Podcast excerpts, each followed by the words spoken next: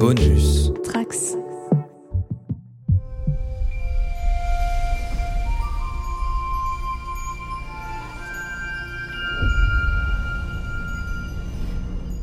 Journal de bord du commandant second de la base spatiale Deep Space 57, date stellaire 27042.1. Je dois me téléporter sur une planète, euh, SETI Alpha 5 ou 6, euh, j'ai oublié. Euh, tout ça pour vérifier qu'il n'y a pas de traces de vie sur cette planète désertique afin d'y réaliser une expérience scientifique.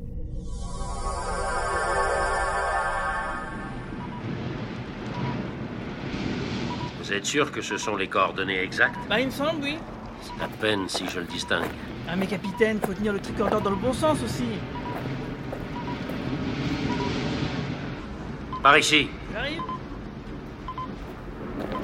on dirait les structures d'un transporteur. Ah oui, je confirme. Ah, ouais. Faut grincer les gonds de la porte là. Qu'est-ce qui a pu se passer Ah bah je sais pas. S'ils se sont écrasés, où se trouve le reste du navire Ah tiens, Botany B, Botany B, ça, ça, ça me dit quelque chose ça.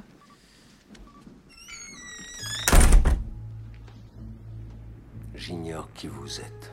Ah, bonjour. Dé- Désolé, hein, on est entré, je croyais qu'il y avait personne. Mais vous, Ah, je n'oublie jamais un visage. vous êtes sûr de pas confondre? Je n'aurais jamais cru que je vous reverrais un jour. Non, bah, parce qu'en fait j'ai une tête assez commune. Vous et, ne euh, vous attendiez pas à me trouver, vous croyez que vous étiez sur SETI Alpha 6 Ah putain, c'est ça. Pourquoi êtes-vous ici? Alors je vous le dirais bien si j'avais compris la mission en fait. Laissez-moi vous présenter la seule forme de vie qui subsiste maintenant de ce qui existait sur SETI Alpha 5. Vous voulez pas regarder un film plutôt? Non, parce que j'en ai téléchargé un super sur mon pad.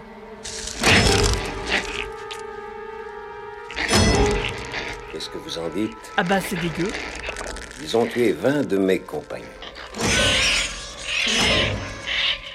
Allez, allez, on se met le film, j'insiste. Pour les uns, ce sera leur première mission. Pour d'autres, ce sera la dernière.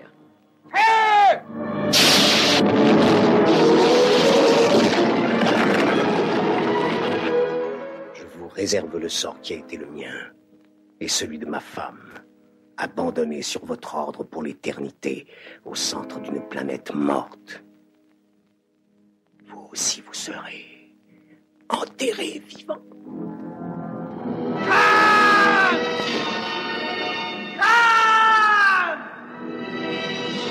Aux confins de l'univers se trouve le commencement de la vengeance. La colère de Cannes. Star Trek 2. Bonjour à tous, me revoici, je suis le commandeur Guigui et j'ai l'intérieur de l'oreille qui me démange. Alors si quelqu'un aurait un coton-tige, bah ça m'aiderait en fait. En tout cas, bienvenue à tous les trekkers et trekkies de toutes sortes sur la base spatiale du Cadran Pop, le podcast sur Star Trek écoutable dans toute la galaxie et surtout sur le flux du coin pop. Après la sortie du premier film Star Trek, le créateur de la série originale, Gene Roddenberry, écrit lui-même une ébauche de scénario pour un deuxième film avec une idée un peu nulle de voyage dans le temps, avec des Klingons qui seraient partis sauver JFK et donc changer l'avenir de l'humanité. Les exécutifs de la Paramount, déçus du premier opus qui a coûté assez cher mais qui malgré son succès n'a pas rapporté autant qu'espéré, engagent le producteur Harvey Bennett, totalement étranger à Star Trek, pour produire ce deuxième volet. Après avoir visionné toute la série télévisée en une semaine, un rythme qui n'est pas inconnu au capitaine Manu qui, je le rappelle, a vu toutes les séries et films en moins d'une année, Harvey Bennett est persuadé que le premier film manquait cruellement d'un méchant. Après avoir vu l'excellent épisode de la saison 1 Les Derniers Tyrans, il estime que Khan Nonyen Singh ferait un parfait antagoniste et rédige une première version du scénario, avec l'aide de Jack Soward, à la fin de l'année 1980 et au début de 1981, juste avant une grève des scénaristes. La Paramount suggère à Hervé Bennett le nom de Nicholas Meyer pour le poste de réalisateur, qui était aussi un novice en Star Trek à l'époque. Depuis, c'est plutôt bien rattrapé. Le réalisateur fraîchement arrivé apporta son lot d'idées qui donneront le côté naval au film et aussi ses nouveaux uniformes, ce que détestera finalement John Roddenberry relégué au poste de consultant artistique mais sans réel pouvoir. Leonard Nimoy souhaitait quitter le rôle de Spock depuis des années et n'avait joué dans le premier film que sur insistance des producteurs. Mais on reviendra là-dessus un peu plus tard. Si l'acteur Ricardo Montalban revient bien pour le rôle de Khan, l'actrice Middle Rue, qui jouait Marla McGivers, sa compagne à la fin de l'épisode des derniers tyrans, était elle très malade. Il fut donc décidé de ne pas faire apparaître le personnage et de considérer qu'elle était morte à cause des conditions de vie difficiles sur la planète. Ce qui donnait une raison de plus à Khan d'en vouloir à Kirk. Si vous n'avez jamais vu cet épisode de la série télé Les Derniers Tyrans, ne vous inquiétez pas, on va vous faire un beau résumé. Si le film était plus orienté vers les scènes d'action que son prédécesseur, il coûta bien moins cher à produire. Prévu pour un budget de seulement 8,5 millions de dollars, le film fut rallongé à 12 millions lorsque les producteurs furent impressionnés par les premiers retours du tournage. En effet, ce film, sorti en 1982, est considéré comme étant le meilleur ou le préféré de l'ensemble des fans de Star Trek.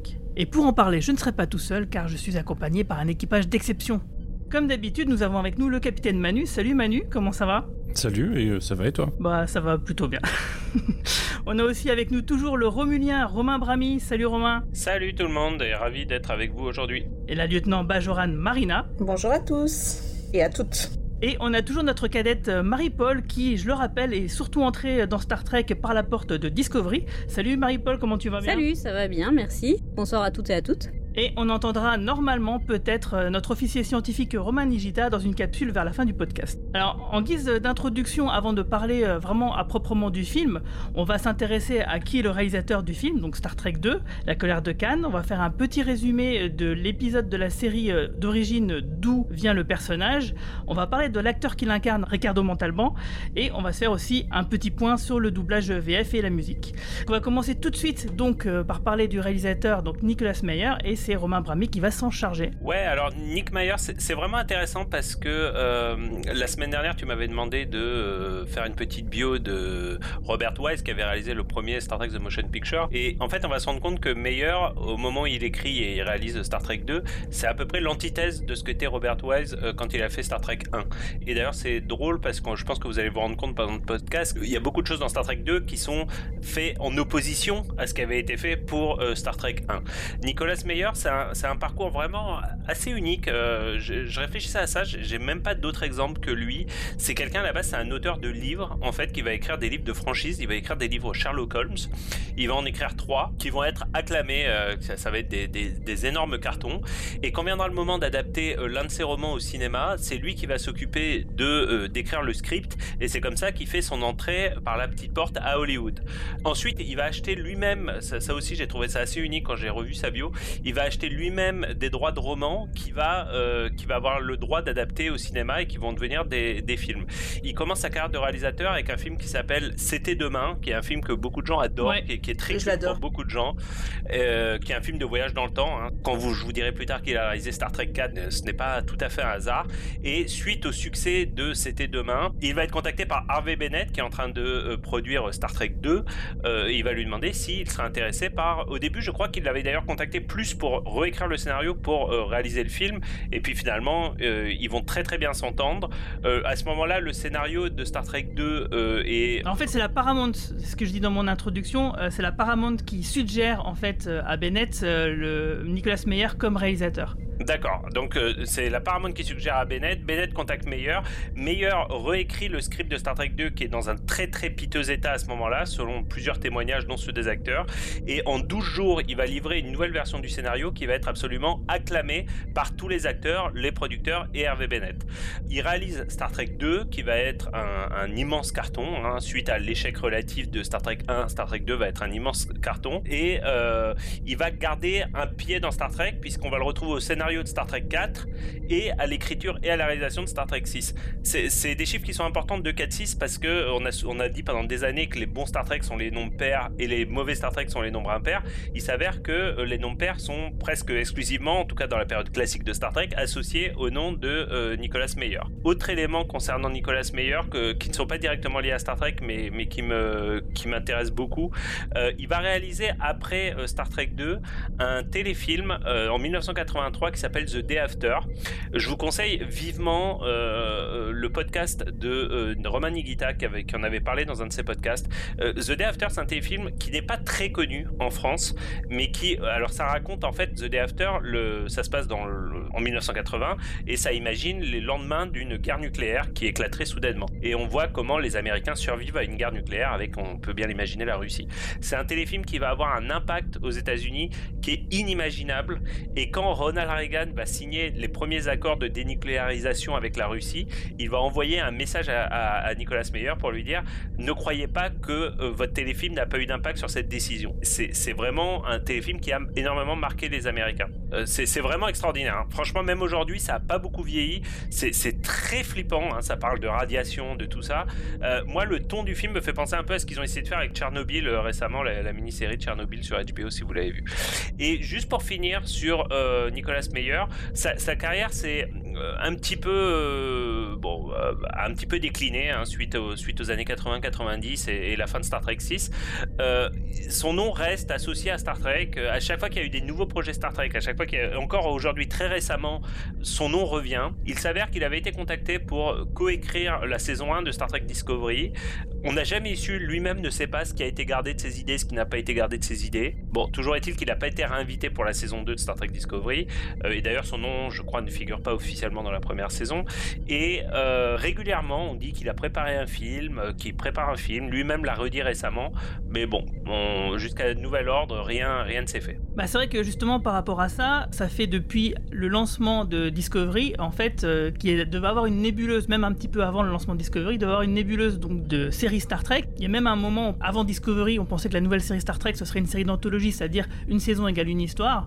Et il y avait cette idée que justement, euh, il y aurait une sorte de préquel à la colère de Cannes, donc euh, sur Cannes en fait qui serait une mini-série donc euh, réalisée par Nicolas Meyer.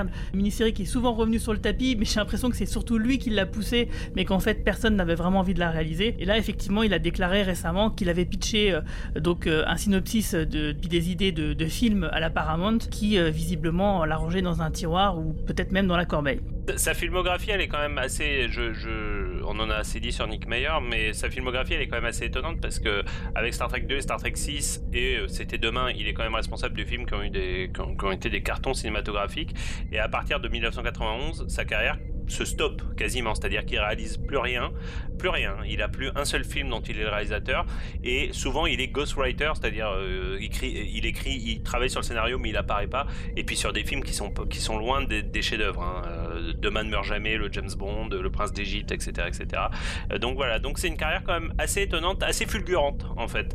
donc un peu tout l'inverse de la carrière de Robert Wise. Alors c'est pas lui qui a, eu l'idée de faire revenir Khan, hein, euh, c'était déjà donc Harvey Bennett, le producteur, euh, qui en regardant donc euh, la, série s'est dit bah tiens il nous faut un méchant. Et ben le, méchant Khan il me semblait plutôt pas mal.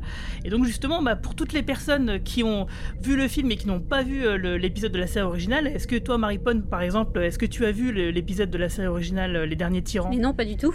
Du coup, je suis curieuse de savoir plus. Ah, parce que donc, ouais, La colère de Cannes est donc une suite directe d'un épisode euh, de cette série, euh, de la série classique. Et ça, moi, je trouvais que c'était plutôt fort euh, parce que, bah, du coup, là, ils s'embarrassent pas de savoir si les gens ils l'ont vu ou pas. Et tant pis, ils font un petit résumé. Il y a, on, a, les clés dans le film pour comprendre. Et ils, par contre, ils envoient la sauce, quoi. Et ça, c'est plutôt pas mal. Justement, Manu, est-ce que pour les gens qui n'ont pas vu ce, cet épisode, est-ce que tu peux nous faire un petit résumé? Oui, bien sûr. Alors, les derniers tyrans en VO Space Seed.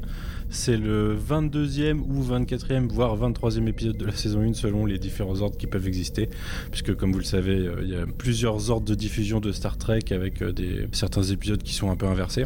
C'est un épisode qui a été réalisé par Mark Daniels, donc euh, gros réalisateur qui a dû faire une quinzaine d'épisodes de Star Trek sur l'ensemble, l'ensemble de la série originale, et écrit par Carrie Wilber et Gene Elkoon. Donc Gene Elkoon qui a été showrunner de la série et Carrie Wilber qui a bossé sur la création d'un certain nombre d'épisodes qui a basé celui-ci sur un script qu'il avait à la base pour une, autre série de SF euh, des années 50-60. Euh, euh, j'ai perdu le nom, c'est un nom un peu. je crois que c'était la première série de science-fiction de, fin, de genre aux États-Unis. Alors c'est Captain Video and his Video Rangers. Voilà, je l'avais perdu. Donc c'est un, un nom très, très pulp. Qu'est-ce que ça raconte? Ça raconte euh, la rencontre de l'Enterprise avec un vaisseau qui semble perdu dans un lointain secteur de la galaxie, euh, qui n'est pas censé avoir été exploré, et qui envoie un, signal en code Morse, euh, ce qui laisse l'Enterprise penser que c'est un vaisseau terrien. En arrivant plus près, ils se rendent compte que c'est un vaisseau qui date de la fin du XXe siècle, c'est une génération de vaisseaux qui date d'une époque avant que les voyages interstellaires soient facilités par les voyages sublimiques. Et du coup, il a été envoyé il y a un peu, plus de 200 ans dans l'espace. Et quand l'équipage de l'Enterprise pénètre, il découvre un certain nombre de capsules de personnes en, cryostase. Et l'un se réveille, celui qui sera plus tard révélé en tant que Khan, et essaye de comprendre ce qui se passe assez rapidement, on a une, euh, une historienne de l'Enterprise qui se prend de fascination pour Khan, pendant que le reste de l'équipage a quelques soupçons euh, quant au personnage, qui veut réveiller euh, les environ 70 autres passagers du, vaisseau. Et Kirk et son équipage finissent par se rendre compte qu'en fait, le vaisseau qui s'appelle l'USS Botany Bay était en fait un, vaisseau globalement pénitentiaire, et que les, ceux, ceux, qui en font partie sont des super, des super humains créés lors de la Troisième Guerre mondiale, euh, enfin ce qui a amené à la Troisième Guerre mondiale les guerres eugéniques euh, à la fin des années 90. Donc euh, en fait avec cet épisode on apprend que le futur proche de Roddenberry dans son univers c'était une quête eugéniste de la part de certaines populations qui voulaient créer l'homme parfait, le tout menant à une troisième et dernière guerre mondiale. Sachant que cette date de troisième guerre mondiale forcément elle a, elle a plus ou moins fluctué dans le canon. C'est vrai que les choses elles sont pas très claires à ce niveau-là. Non, non, et puis euh, oui, c'est ça. Entre guerre mondiale et guerre eugénique, des fois, euh, ces deux guerres séparées, c'est un peu, euh, un, peu compliqué dans le canon, mais en tout cas, c'est là que c'est globalement posé. Avec l'aide de. Alors, je sais plus si elle est enseigne ou lieutenant MacGyver, ou MacGyvers plutôt, qui est la fameuse historienne, Khan finit par prendre l'Enterprise, en, enfin, le, en prendre le contrôle et euh, Kirk et son équipage vont bien sûr euh, réussir à s'en sortir et à, reprendre le dessus. Et en fin d'épisode, pour aller très vite, euh, Kirk donne le choix à Khan de, son destin et celui-ci décide d'aller établir une colonie avec ses autres super, j'ai envie de dire super soldats, excusez-moi, c'est le... on, vient de finir Falcon and the Winter Soldier, donc c'est un peu, c'est un peu dans mon sens en ce moment. Un petit relan. mais c'est sur, c'est super humain. il va établir une colonie sur une planète euh, désertique et on part sur la note de euh, tiens ça serait intéressant de revenir dans quelques centaines d'années voir ce qui s'est passé. Ok, bah merci. Euh, justement donc Khan était interprété donc dans la série originale tout comme dans le film par Ricardo Montalban. Est-ce que Marina tu peux nous en dire deux mots? Parce que je crois que toi tu es plutôt fan. Ah oui tout à fait. Alors moi je suis super fan de Ricardo Montalban depuis bah, les, années 80. Alors en fait bah, je l'ai connu à travers la, SF principalement donc et ses, rôles iconiques euh, ben dans la planète des singes notamment euh, l'évasion de la planète des singes euh, et puis sa suite. Le, je crois que c'était le la bataille pour la planète des singes si je dis pas de bêtises. Ouais, je crois que c'est le dernier. Ouais. Ouais, c'était le. Je sais que le premier c'est Escape parce qu'il apparaît à la fin et c'est lui qui prend le qui prend soin du, du futur leader de la de la révolte des, singes et ensuite la suite où il a un plus grand rôle. Et l'île fantastique que je regardais quand j'étais euh, quand j'étais petite. J'adorais cette série qui était un peu fantastique, vu qu'il se passait plein de choses sur cette île. Mais en fait, euh, après, j'ai découvert que ben, il avait une, une, carrière exceptionnelle. Euh, il avait commencé dans les, dans les années 40 dans des films d'Esther Williams. C'est là où je l'ai vu dans les films produits par la MGM où voilà, il y avait des. En fait, à l'époque, à l'âge d'or d'Hollywood, il y avait des, sous-genres de films. Donc il y avait Johnny Weissmuller qui était Tarzan. Donc comme c'était un champion de natation, bah, il, interprétait des rôles où il fallait nager. Esther Williams était une star de la natation, donc il y avait euh, toujours des, histoires d'amour, des prétextes et tout ça. Et Ricardo Montalban a commencé dans pas mal de films comme partenaire d'Esther Williams. Et en fait, il aurait pu avoir une carrière. Alors déjà, je recommande ces films parce que les, notamment les films d'Esther Williams et La fille de Neptune, c'est très sympathique comme film. C'est désuet, mais, mais c'est plutôt sympa. Et, euh, franchement, les, chorégraphies sont très sont, plutôt sympas. Les scénarios tiennent encore la route. Et euh, Ricardo Montalban aurait pu rester enfermé dans cette image de latino lover qui collé à la peau, vu que euh, il est d'origine euh, mexicaine, euh, même si ses parents, je crois, venaient d'Espagne. je crois qu'il a, il a jamais laissé tomber sa nationalité mexicaine, il est toujours resté mexicain. Il en était très fier. En fait, Il a refusé de se laisser enfermer dans ses rôles de Latino lover. Il a toujours été contre les stéréotypes et il a toujours cherché des rôles qui allaient au-delà de bah, juste être le. À l'époque, euh, Hollywood, euh, bah, soit-elle casté euh, ses personnages, donc il fallait être. On était un peu exotique. Hop, on était le personnage, on était le Latino lover voilà. Alors, ce qui est intéressant quand j'ai fait des recherches sur cet épisode, c'est que de, enfin, la colère de Khan et sur Seed, les derniers tyrans, c'est qu'en fait, le, personnage de Khan est un Sikh donc un Indien. Parce qu'à l'époque, ce qui était intéressant quand j'ai fait des recherches sur l'épisode, c'est que Gene Roddenberry ne donnait pas de directive au moment du casting. Voilà, en fait, si l'acteur était bon, bah, l'acteur était pris, quelle que soit euh, son, son origine ethnique. C'est pour ça que quand vous regardez bien la première saison de Star Trek, il y a des gens de... de je me souviens, il y avait une Indienne qui était aux commandes de l'Enterprise, euh, il y a le lieutenant Uhura, il y a Sulu, il y a euh, Chekhov dans les, dans les saisons ultérieures. Quand Ricardo Montalban s'est présenté au casting, bah, il a été pris, voilà. Mais, mais bon, à l'époque, on prenait, enfin, si vous avez vu Zorba le grec, Anthony Quinn, qui est l'incarnation du grec par excellence, bah, il est d'origine mexicaine. Donc, on peut bien parler de Picard, par exemple, qui, est français, qui a un super accent anglais. moi, j'ai, enfin, il c'est un acteur quand même à la longévité exceptionnelle. Dans les années, alors ça, c'était, moi, je l'ai connu pour ses rôles iconiques de science-fiction. Et en fait, même dans les, pour une nouvelle génération, dans les années 90, eh ben, il a joué dans Spy Kids, que je n'ai pas vu. Mais euh, voilà, j'avais vu la bande-annonce et je trouvais plutôt rigolo. De Robert Rodriguez, c'est avec euh, Antonio Banderas. Spy Kids? Ouais, c'est ça. Spy Kids, ouais, ouais, c'est ça. C'est ça, mais il, joue le rôle d'un grand-père. Et en fait, il a, il a toujours eu un, un, physique très avantageux, ce qui a généré pas mal de questions. Parce que c'est vrai que moi, je, voyais des blagues passer depuis des années sur euh, le, le, fameux torse euh, en plastique et tout ça. Mais en fait, on avait posé la question plusieurs fois à Nicolas Meillard, parce que Ricardo Montalban a 61 ans au moment du tournage et on demandait à et en fait il a un costume qui révèle ses pectoraux d'acier. Et euh, Nicolas Meyer a dit plusieurs fois que c'était le vrai torse de, de, Ricardo Montalban. Donc je ne sais pas Guigui si nous allons en débattre tout à l'heure. Ah, si. mais je ah, trouve voilà. voilà. Je pense qu'il faut en débattre parce que euh... ça a rendu William Shatner jaloux son oui alors euh, bah, William Shatner oui c'est c'est clair que par rapport au premier film je, je, je, vous rappelle que la dernière fois je parlais du sex appeal de, de Shatner. Là, on en est un peu loin. Et même, j'avais versé ma petite larme lors de la première diffusion parce que je me disais, mon Dieu, le capitaine Kirk a vieilli. Euh, alors que j'en étais un peu amoureuse lorsque j'étais euh, très jeune. oui, bah on vieillit, hein, c'est comme ça. Hein. Et juste, si tu m'autorises à rebondir 30 secondes sur ce que vient le, résumé de Manu, c'est en fait que je voudrais juste ajouter quelque chose, c'est que vous savez, plusieurs fois, j'ai dit que Star Trek était une série féministe, que j'aimais bien. Il y, a vraiment des épisodes, hein, je, je, vais y revenir tout le temps parce que la saison 3, par exemple, est vraiment catastrophique à mes yeux, sauf pour deux ou trois épisodes.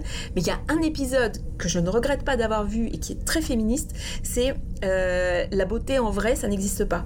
Is There in Truth No Beauty, qui est magnifique, c'est avec euh, l'actrice qui incarne le docteur euh, Mulder dans le, euh, Pulaski dans la, dans la deuxième saison de, de Next G. Et en fait, c'est un, un épisode très féministe.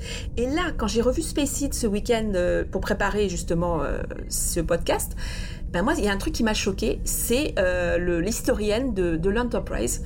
Je veux dire, pendant tout l'épisode, mais je me suis arraché les cheveux à me dire, mais qu'est-ce que c'est que cette historienne qui, qui, qui... c'est pas qu'elle tombe amoureuse de Cannes, hein, ça, j'imagine que euh, quand on voit Ricardo Montalban, il est, enfin, et Cannes, il est charismatique, il a du sex appeal, il est, mais, mais, mais on tombe pas amoureuse comme ça d'un claquement de doigts. c'est un tyran quand même le mec. Hein.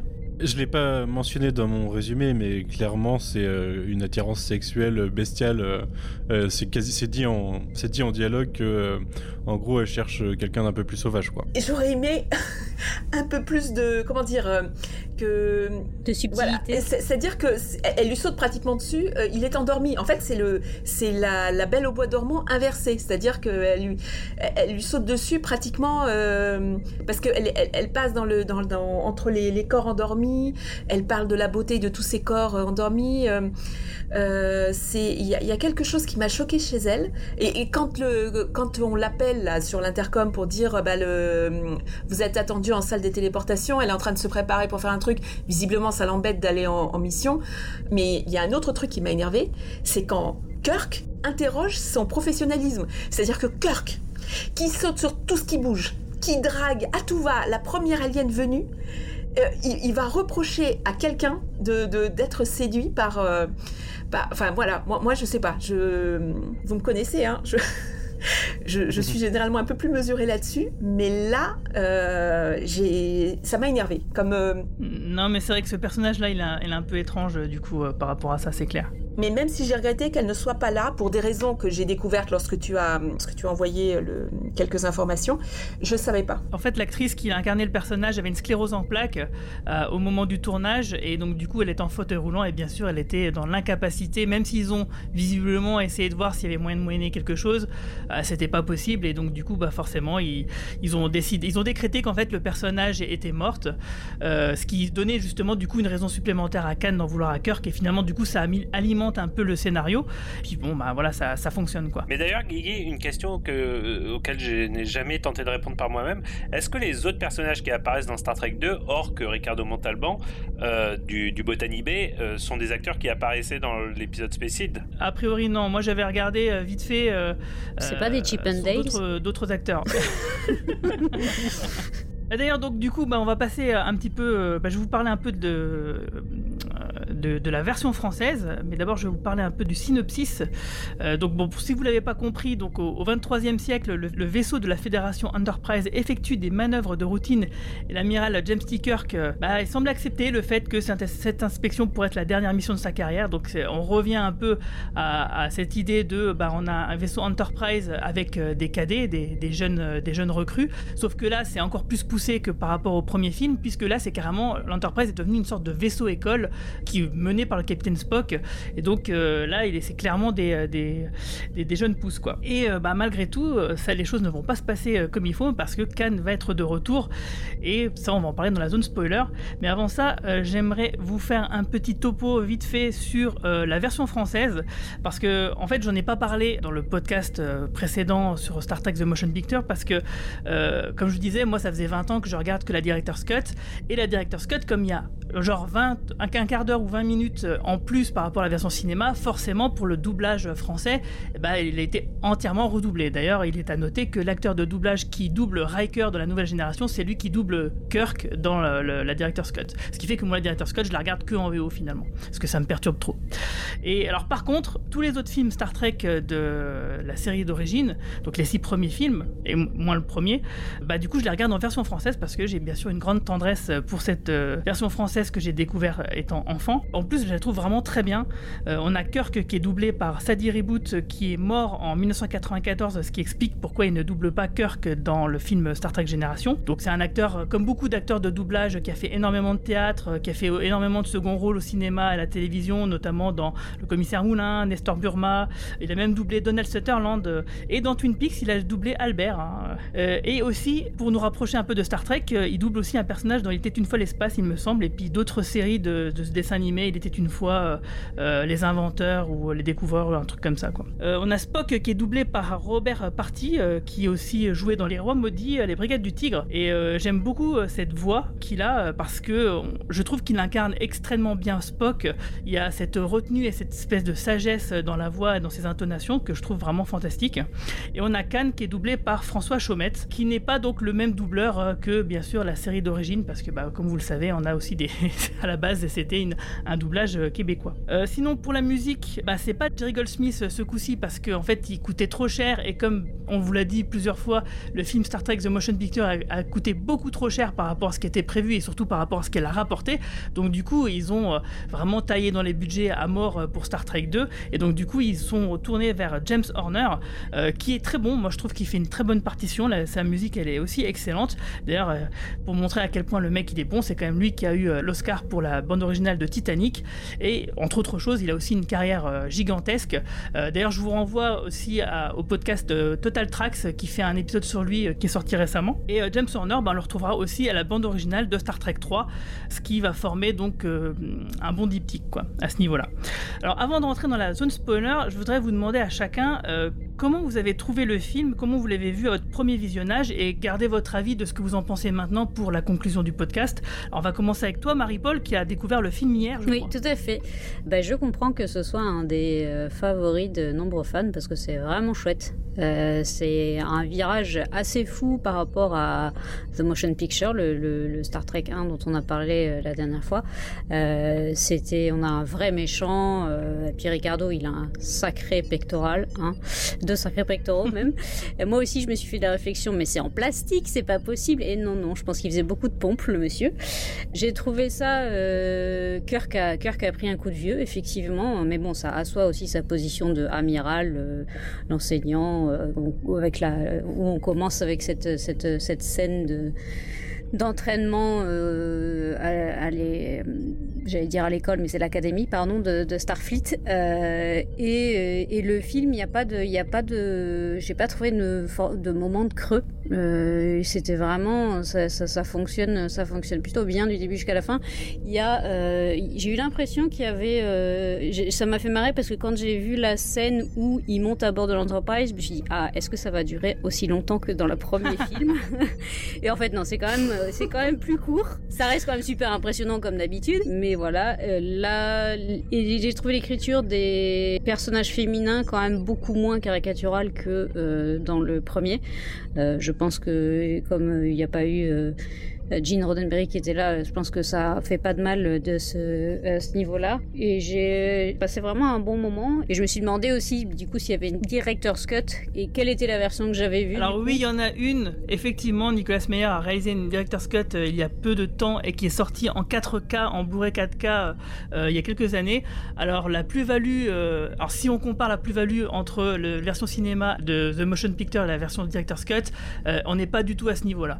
Euh, c'est juste des ajustements, des scènes un peu rallongées. Franchement, euh, la director's cut n'a que peu d'intérêt que peu de valeur ajoutée par rapport à la version cinéma. Donc on peut s'en passer, même si c'est vrai qu'elle améliore certaines choses dont on parlera tout à l'heure. D'accord. Et juste pour finir, euh, autant Khan est hyper charismatique, c'est un vrai méchant et il a, enfin, il crève l'écran. Autant tous ses buddies autour, euh, ils font vraiment figurant et j'ai trouvé ça assez dommage parce que bah euh, les gars, ils ont quand même survécu sur sur cette planète qui a l'air d'être l'enfer absolu pendant pendant 15 ans et, et au final ils ont des euh, des charismes de moule quoi. C'est un peu c'est un peu dommage quoi. C'est vrai. Et toi, Manu? Euh, moi, c'était euh, il y a deux ans, comme le premier film que, que je l'ai découvert. Euh, en fait, euh, à part euh, la, trilogie des Abrams et Star Trek Premier Contact, j'avais vu aucun des films avant mon, gros run d'il y a deux ans. J'avais trouvé que c'était un très bon film. J'étais peut-être un peu déçu parce que moi, je suis vraiment fasciné par le premier et par sa, fibre SF. Il y a quelque chose ouais, vraiment de fascinant dedans. Et là, on est plus dans un film d'action version Star Trek avec beaucoup de Star Trek dedans, mais on, est, on est moins dans le rêve pour moi. Mais euh, en fait, c'est compensé par euh, quelque chose qui était quasiment totalement absent du premier film et que je trouve très intéressant et dans lequel on embarque euh, dans ce film, puisqu'on on le sait, on en reparlera tout à l'heure. ce film appelle à avoir des suites, mais c'est la relation entre les personnages. La relation entre les personnages et le côté intime. Là, la menace est intime puisqu'elle vise directement Kirk et que c'est une, va dire, une erreur de son passé euh, qui amène la menace. Et les personnages à côté sont un peu plus développés. On a un vrai Spock là où c'était un peu plus compliqué dans le premier. Euh, moi, je suis un grand fan de McCoy. D'ailleurs, j'en ai pas parlé tout à l'heure, mais dans l'épisode justement de Cannes de la série originale, déjà il y avait une petite référence à quelque chose dont on a parlé dans le dernier podcast, sa peur des transporteurs. Et euh, il y a une scène remarquable où il est pris en otage par Cannes et il le confronte en lui disant que faut y aller. Enfin, si- s'il veut, faut pas qu'il hésite, qu'il lui coupe la carotte. C'est ce qui sera le plus. Enfin, vous visualisez la scène. Oui. Euh, c'est le c'est le McCoy qu'on retrouve dans les dans les films euh, plus tard, celui qui se qui, qui a une forte tête et qui s'oppose souvent à, à Kirk et euh, c'est quelque chose que j'aime beaucoup. Euh, voilà après euh, beaucoup de choses que je trouve fascinantes. Euh, J'aime beaucoup, euh, bah, on le disait tout à l'heure, mais euh, le Kobayashi euh, Kobayashi Mari, Kobayashi Maru. euh, le euh, Savik que j'aime beaucoup dans ce dans ce film. Euh, voilà beaucoup d'éléments comme ça et puis pas de pas de McGivers euh, euh, de service. En l'occurrence, on a un, autre élément intime avec le docteur Marcus.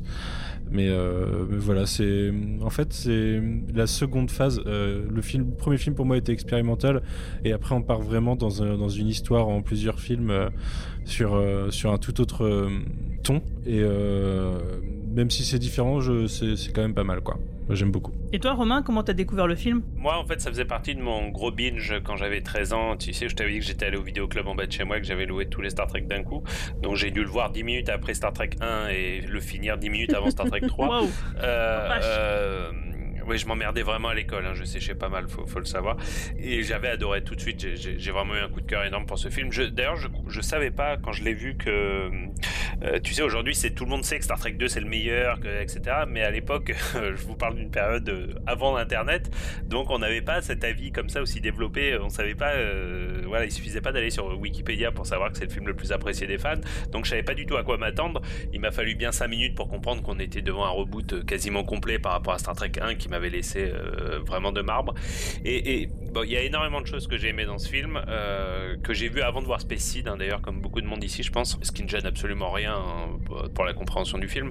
Le premier truc qui va vraiment revenir plusieurs fois, euh, et c'est vraiment une des choses qui va me faire aimer les films Star Trek, c'est cette notion du temps qui passe, en fait, du vieillissement, et, et cette question qui, revient tout le temps sur euh, suis-je encore euh, euh, relevante pour, excusez-moi pour le mot anglais, mais voilà, suis-je encore pertinent, voilà, dans, dans mon époque C'est une question que Kirk va commencer à se poser dans ce film, qui va rester euh, tout au long des, des, des, des, cinq autres films Star Trek classiques.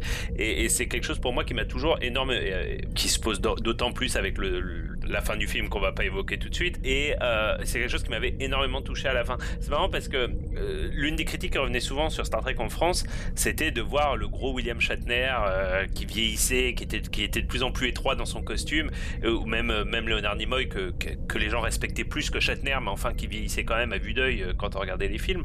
Mais en fait, je pense que la raison pour laquelle ce vieillissement pour les fans de Star Trek n'a jamais été un problème, c'est que ça n'a jamais été occulté en fait dans les dans les films Star Trek. Oui, c'est assumé. C'est complètement assumé.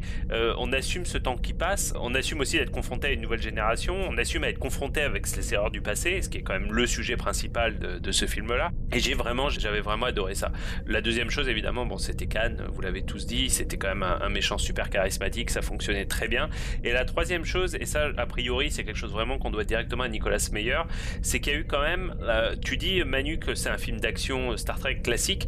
C'est pas vraiment un film d'action Star Trek classique, ou du moins ça a initié ce qu'allait devenir un film d'action Star Trek classique, parce qu'il a vraiment fait des vaisseaux de Star Trek des navires de guerre, en fait, des navires au sens marin du terme. C'est-à-dire que le combat et en particulier les combats finaux de vaisseaux, c'est pas c'est pas du Star Wars, c'est pas des vaisseaux comme ça qui se croisent et piou piou piou etc. C'est vraiment des grosses manœuvres, des gros déplacements, ça va très lentement et en fait ça fait penser un peu à euh, pour ceux qui les ont lus les Master and Commanders et, et, les livres comme ça. En fait, on est vraiment sur une vision navale de euh, Starfleet et pas du tout dans un euh, dans quelque chose à la Star Wars. Et ça c'est vraiment quelque chose qui m'a énormément convaincu. On dirait une bataille de sous-marins en fait. Ouais. Ça fait penser à la poursuite d'Octobre Rouge en fait. Ouais. C'est ça, Master and Commanders à la poursuite à la poursuite d'Octobre Rouge. Euh, fr franchement, euh, voilà. Et, et, et, moi, je ne peux plus voir les, les combats Star Trek que comme ça.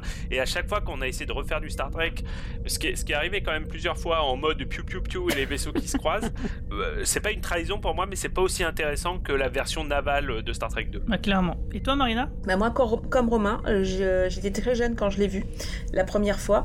Alors, j'ai pour pas changer, comme vous le savez, euh, enfin, j'ai souvent vu les Star Trek en allemand et là, je l'ai vu en allemand. Alors, comme Romain, j'avais pas vu Space Seed avant, donc, euh, mais peu importe parce que bah, j'ai beaucoup aimé le film. Alors, mais comme Manu, je sais pas, il y a quelque chose dans le premier, même si je sais qu'il a été démoli par la critique, que on trouve qu'il est lent et tout, il y a un petit côté SF il y a quelque chose qui n'est pas 2001 l'Odyssée de l'espace, parce que 2001 l'Odyssée de l'espace, parfois, je trouve ça très chiant pour certaines scènes. Et ben, je dois dire que The Motion Picture, je l'aime bien et, euh, et je, je m'y tiens après euh, plus de 30 ans de, de, visionnage. Donc là, La colère de Cannes, euh, mais, mais je croyais à tout ce qui se passait parce que j'avais euh, je sais pas 13 14 ans et euh, j'adorais aussi euh, Kirstie Alley dans, dans, le rôle de Savick ah, pour moi bien. voilà c'était fr franchement elle est elle est géniale comme ce qui a été dit précédemment. Alors ça me faisait de la peine parce que j'avais 13 ans, donc forcément de, mon, de, ma jeunesse, voir des, personnages que j'avais vus euh, sur TF1 euh, quelques heures auparavant, euh, tout jeunes, fringants et tout ça, les voir vieillir, voir Kirk avec des lunettes, un peu bedonnant, bah j'étais triste, je me disais mince, oh le pauvre et tout ça. Et en fait, c'est le genre de scène que j'adore maintenant. J'adore quand dans Picard, quand quand il y a son docteur qui vient lui dire mais pourquoi tu veux retourner dans l'espace? Euh, il fait froid, euh, reste bien, chez toi bien au chaud. Mais j'aime bien. Je les apprécie plus maintenant que moi aussi je vieillis. en fait, les personnages vieillissent avec moi. Voilà, il y, a plein de scènes qui m'ont impressionné, mais et en le revoyant maintenant, euh, c'est vrai qu'il y a plein de choses que j'ai vues que je n'avais pas vues à l'époque. La, colère, le thème de la vengeance, le jusqu'au boutisme, le, côté accable de, de Cannes, le fait que surtout par rapport, on en a suffisamment parlé pendant Picard, mais le nombre de, bouquins qu'on voyait sur les étagères, mais qui n'avaient aucune pertinence par rapport à ce qui était dit, là, il y a, que deux, trois bouquins. Il y a Moby Dick, et surtout, il y a, le bouquin de Milton, Paradis perdu, qui est cité à la fin de Space Seed. Il est, il est, il est là sur l'étagère. Il y a que deux, trois bouquins, mais, mais les références sont pertinentes. C'est-à-dire qu'on n'a pas balancé les robots d'Asimov comme ça en citation, et derrière, on oublie complètement euh, la thématique d'Asimov et ce qu'il écrit sur les robots. Donc ça, j'ai, je dois dire que je l'ai beaucoup apprécié quand je l'ai, quand je l'ai revu. Voilà, c'était mon ressenti. Euh. Ben moi, en ce qui me concerne, ben, je suis comme toi, Marina, et, et toi, Romain. j'ai dû voir le film que j'avais 10-11 ans pendant un run RTL 9 où ça s'appelait RTL TV à l'époque. Je me souviens plus. Donc la, la, chaîne luxembourgeoise qui faisait, qui diffusait un film Star Trek toutes les semaines. J'avais raté le premier et donc j'ai commencé directement par le deuxième et euh, bah, ça m'a complètement happé parce que j'avais des vagues souvenirs de la série classique sur TF1 quand j'étais encore un peu plus jeune et euh, j'ai complètement été euh, subjugué par ce film que, j'ai adoré, j'ai accroché tout de suite au personnage et bien sûr bah, du coup après j'étais au rendez-vous pour voir la suite les semaines qui ont suivi. Et, donc du coup j'étais ravi de voir qu'effectivement c'était un premier film qui amorçait carrément une trilogie interne au sein de la saga cinématographique. Donc voilà. Donc de toute façon, on a, envie de dire beaucoup de choses sur le film, donc je pense qu'on va passer directement dans la zone spoiler. Red Alert!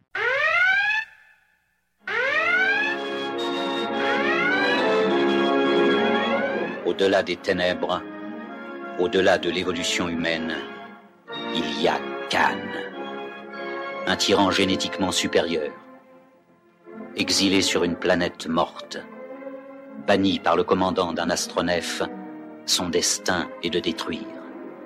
Laissé pour mort, il a survécu. Le voilà, c'est lui Le voilà, c'est lui Sans cesse, je le pourchasserai autour des lunes de Nibi et autour d'Antares et de son maelstrom à travers les flammes et les ruines plutôt que de renoncer.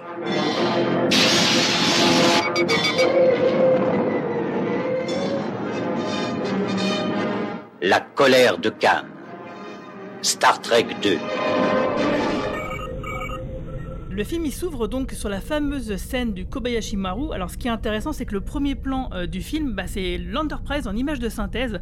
Euh, parce qu'il faut, ce qu'il faut savoir, c'est quand même que La colère de Cannes, c'est un des premiers films de science-fiction à utiliser des images de synthèse à, différents niveaux. Donc à, euh, à chaque fois pour, sur les écrans de passerelle de l'Enterprise et, du SS Reliant, il y a donc des, petits, des petits modules comme ça en image de synthèse. il y a bien sûr la démonstration de Genesis qui est aussi une image de synthèse et aussi certains plan sur les étoiles. Et ça, c'était une prouesse technique à l'époque. Donc on observe cette scène où en fait on voit euh, Saavik, donc euh, une Vulcaine, qui est sur la passerelle de l'Enterprise. Donc il y a Spock, il y a McCoy, euh, il y a d'autres gens de l'équipage qu'on connaît. Et en fait, elle semble se retrouver face à une situation inextricable où en fait elle doit secourir un vaisseau qui s'appelle le Kobashi Maru, qui est dans la zone neutre des Klingons. Sauf que la situation est impossible, elle est intenable. Il n'y a pas moyen de sauver le vaisseau sans se faire attaquer par les Klingons. Donc, euh, vous l'aurez remarqué par euh, une séquence 3 vaisseaux Klingons euh, qui sont directement tirés du premier film. Donc là, c'est recyclage à, bloc. Et donc, c'est pas mal parce qu'en fait, donc tout cette première scène, on nous fait croire que tout ça est réel. Et en fait, non, ce n'était qu'un test. tout le monde fait semblant de mourir. Il y a des fausses explosions à, peu près partout. Et donc, ça a rater le test. C'est le début d'un grand moment du lore Star Trek est le Kobayashi Maru. Hein, donc, on, l'a déjà évoqué, qui va être en fait ce test qu'on apprend que tous les cadets de Star Trek doivent passer et qui est un test auquel on ne peut que échouer. C'est-à-dire que tous les choix sont mauvais et en fait c'est un test qui te confronte à ton propre échec pour voir comment tu réagis. Donc une scène qui est forcément marquante hein, puisque on voit tous les personnages mourir les uns après les autres pour de faux mais, mais mourir.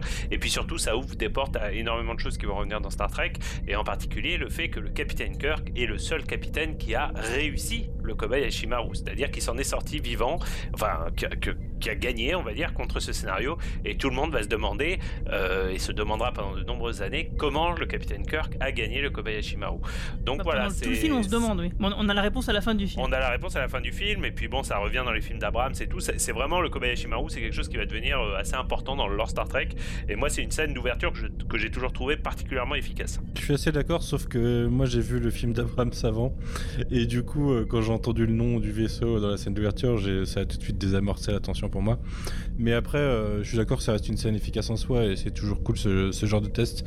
Comme tu le disais, Romain, c'est une thématique qu'on retrouve régulièrement, le fait d'accepter qu'on peut perdre, quoi. C'est, euh, je sais plus le titre de l'épisode, mais euh, c'est, aussi au cœur d'un très bon épisode de Next Generation. Ouais, c'est en effet très efficace. Et donc c'est là où on fait donc la connaissance. alors je sais plus, j'ai oublié si elle est lieutenant au commandeur Saavik, donc la Vulcaine, qui est jouée donc par Christy Alley. Et Marina, tu voulais nous en dire deux mots? Ouais, parce que moi j'étais vraiment fan de, de ce personnage. Moi j'étais amoureux. Hein. Ah ouais, non, mais, mais moi aussi. moi aussi, clairement. Euh, mais il y a, y a, tout, en fait. Elle a, elle, a un charisme de malade.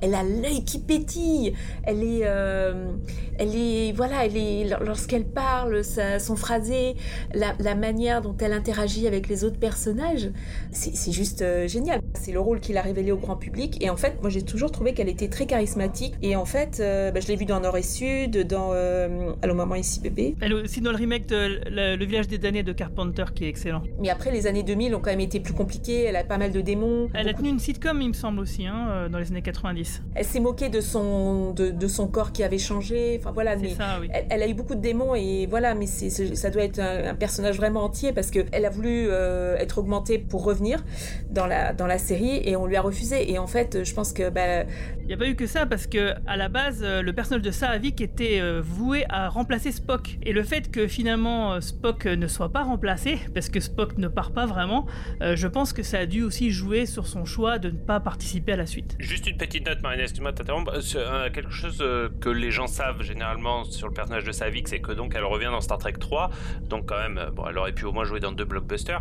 Une chose qui est peut-être moins connue, c'est que c'était également le personnage qui était censé interpréter le, enfin c'était censé être le même personnage qui est interprété par Kim Cattrall dans Star Trek 6. En fait, à la base, ça devait être également le lieutenant Savik, ce qui aurait quand même donné une saveur encore plus particulière à ce film.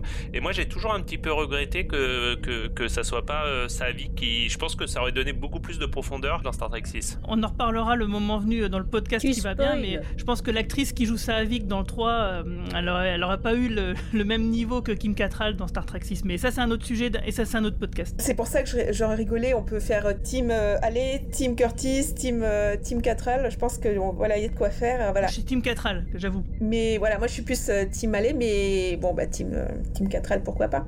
C'est juste que bah, les, actrices, elles sont tellement sous-payées que franchement, avoir, euh, avoir dit qu'elle ne revenait pas parce qu'elle voulait être augmentée euh, et qu'on lui a refusé, bah voilà, après tout, euh, pourquoi pas. Maintenant, rétrospectivement, je me dis, bah oui, après tout, voilà, comme après, elle a eu, elle a eu pas mal de récompenses, qu'elle a eu, a eu des Emmy Awards, qu'elle elle, a eu beaucoup de succès et qu'elle, franchement, elle, elle, a, elle a quelque chose, elle dégage quelque chose et bah elle a raison, elle a, elle a une valeur. Et dans une dimension parallèle, elle serait restée dans le rôle et finalement, elle aurait été devenue l'icône de Star Trek dans les années 80-90 et Star Trek ne serait plus exactement telle que nous on la connaît. Après, on a peut-être évité une balle parce que Kirstie Alley est quand même devenue un peu une grosse facho qui a soutenu euh, Trump récemment et les l'invasion du Capitole, voilà, qui a, qualifié de courageux patriote, les voilà.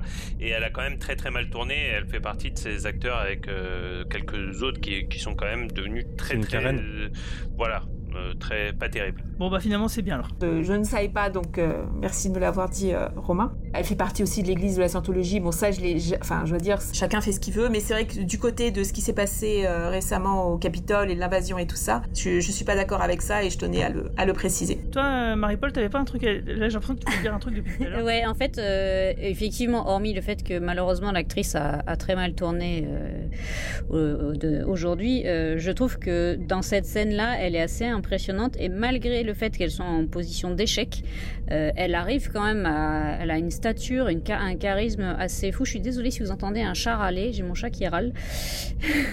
et elle, alors qu'elle est vulcaine, il y a quand même un peu de l'émotion qui transperce. Elle dit un, elle dit un gros mot à un moment, il me semble, dans le, dans le truc, donc ce qui est assez, ce qui est assez surprenant. En VF, elle dit carrément nom de Ah Dieu. oui, alors en anglais, elle dit damn.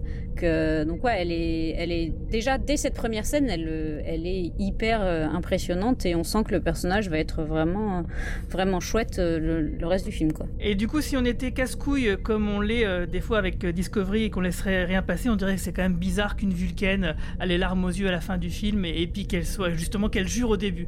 Ce qu'on acceptait hier, on l'accepte plus aujourd'hui? J'ai pensé, alors j'ai pensé à ça, mais figure-toi que en faisant des recherches sur Saavik et tout ça, j'ai lu que dans une version non canon, en fait, le personnage avait été écrit comme moitié romulienne, moitié vulcaine. Ouais, sauf que c'est jamais dit. Oui, c'est jamais dit. Euh, et, jamais que, dit. et que officiellement, elle est, elle est plus 100% vulcaine, donc elle, elle, doit être encore moins émotive que Spock normalement, donc euh, elle doit être complètement froide, froide comme une Tuvok, donc c'est pas cohérent. Mais bon, allez, c'est bon, c'est dans les années 80, on passe, ça passe, ça passe. Ils ont quand même gardé la scène parce que ça, ça a donné plus de profondeur effectivement à, au moment quoi. Suite à cette scène donc mythique, on a un dialogue entre Kirk et Spock, donc on, là où on apprend que Spock est devenu instructeur et que l'Enterprise est vraiment devenu une sorte de vaisseau école. Et donc nous sommes en 2285, soit environ 14 ans après euh, les événements du premier film à peu près. Hein. Euh, entre-temps, Kirk a fait une deuxième mission de 5 ans suite aux événements du premier film. Donc en fait, ce qui est, marrant, c'est que euh, le premier film, il s'est fait à peu, près, à, peu près 10 ans après la fin de la série. ils ont fait croire qu'il s'était passé que 2-3 ans. Et 2-3 ans après le tournage du premier film, il y a le deuxième qui sort. Et là, donc du coup, ils rattrapent le temps écoulé. Et donc du coup, là, les personnages font vraiment leur âge et ils cherchent pas à se rajeunir comme ils l'ont fait pour le premier film. Donc ça, on l'a déjà évoqué. Effectivement, euh, William Shatner, euh, lui en, tête, fait du coup son âge. Alors moi, ce que j'ai beaucoup apprécié dans cette scène de dialogue, c'est que, et c'est là où on se rend compte que finalement, pour moi, La colère de Cannes, c'est quand même le film du foreshadowing à mort. Alors le foreshadowing, euh, c'est un anglicisme. Je, je, vais le préciser quand même parce que c'est quand même, ça va être, je pense je vais le dire souvent dans, ce podcast. C'est un anglicisme qui peut être traduit par préfiguration ou présage. Hein. C'est un procédé narratif qui suggère ce qui va venir dans, plus tard dans le récit à travers des, des signes avant-coureurs qui sont souvent anodins, donc des fois c'est une phrase par-ci par-là, mais qui en réalité vont annoncer et préparent de manière euh, un peu sous-jacente la conclusion ou la suite des événements à venir. Et là, en l'occurrence, on a Kirk qui dit à Spock Ah tiens, vous êtes ressuscité euh, Référence à, son jeu d'acteur pendant la scène du Kobayashi Maru. Et bien sûr, c'est très intéressant par rapport à ce qui va suivre dans ce film-là et surtout par rapport au suivant. Euh, dans cette scène aussi, bah, du coup, c'est là où on apprend que c'est aussi l'anniversaire de Kirk et c'est là que donc Spock va lui offrir un livre, euh, un conte de deux villes de Charles Dickens, et qui s'ouvre avec euh, la fameuse phrase C'était la meilleure des époques, c'était la pire des époques. Donc là, toujours euh, cette thématique du, temps qui passe qui est plutôt pas mal. Et donc cette scène, elle est suivie par McCoy qui va boire un coup chez Kirk et lui offre des lunettes le, soir même. Et c'est là où on se rend compte que Kirk donc est, nostalgique. Alors est-ce que quelqu'un voudrait réagir sur ces séquences-là? Bah Romain en parlait tout à l'heure, il me semble, dans son ouverture. J'aime beaucoup le, j'aime beaucoup le dialogue moi sur la, discussion du temps qui a passé et de, de ce qu'on devient. Cette espèce de nostalgie de Kirk, euh, mais surtout cette crainte de, de, ne plus être jeune et de ne plus être euh, relevant, justement, pertinent. C'est un truc, euh, je le disais moi dans mon intro, c'est qu'on entre dans une phase plus intimiste avec des meilleures relations entre les personnages. Et c'est, pour moi, c'est ce qui fait beaucoup des films Star Trek qui, qui viennent à partir de là. Même les plus mauvais ont toujours une scène au moins marquante du, du côté intime. Et du coup, euh, c'est pour moi c'est une scène importante en fait dans la saga et dans les relations des personnages. Je suis d'accord, je, l'avais dit hein, parce que pour moi c'est fondamental, mais ça m'a, c'est une scène, c'est marrant parce que je devais avoir genre 12 ans quand je l'ai vu ou 13 ans et c'est une scène qui m'a profondément touché, que j'ai profondément comprise en fait. Euh, pourtant le temps qui passe quand on a 13 ans, c'est une notion encore un peu un peu abstraite et euh, je trouve quand même que c'était quelque chose quand même qui était assez unique à Star Trek dans ces années-là, c'était qu'il y avait quand même pas beaucoup de fiction qui avait duré comme ça depuis déjà des, des, des décennies en fait et c'était quand même assez rare de voir à ce point des personnages de fiction vieillir en fait et vieillir en temps réel en quelque sorte. Et euh, je trouvais qu'il le jouait très bien. Et c'est vrai que ces deux scènes qui se succèdent, donc la scène avec Spock et moi j'ai été encore plus touché par la scène avec McCoy où McCoy prend un peu son rôle de de, de, psychologue et de confident. Et c'est vrai que Marina a fait le rapprochement avec la scène. Je sais pas pourquoi je l'ai pas faite avant avec la scène de Picard avec le docteur qui vient le visiter dans le premier ou le deuxième épisode. Et c'est exactement là-dessus qu'on est quand même. Quoi. On, est, vraiment sur une réflexion du temps qui passe et, ce, ce Kirk un peu minable avec sa paire de lunettes, euh, qui est obligé d'avoir des lunettes pour lire. Et je sais pas, je trouve quand même que c'est des scènes. Euh, alors je sais pas si c'est ce que Nicolas Meyer a amené sur la table, je sais pas si c'était dans les premières versions du scénario ou pas, mais en tout cas je trouve vraiment que c'est des scènes qui te posent ces personnages comme mieux qu'il ne l'avait jamais été, même en comptant la série classique. Ouais, je suis d'accord. Fêter un anniversaire, en fait, c'est le signe du temps qui passe. Et dans Star Trek, dans n'importe quelle série, il y a toujours une scène avec un anniversaire.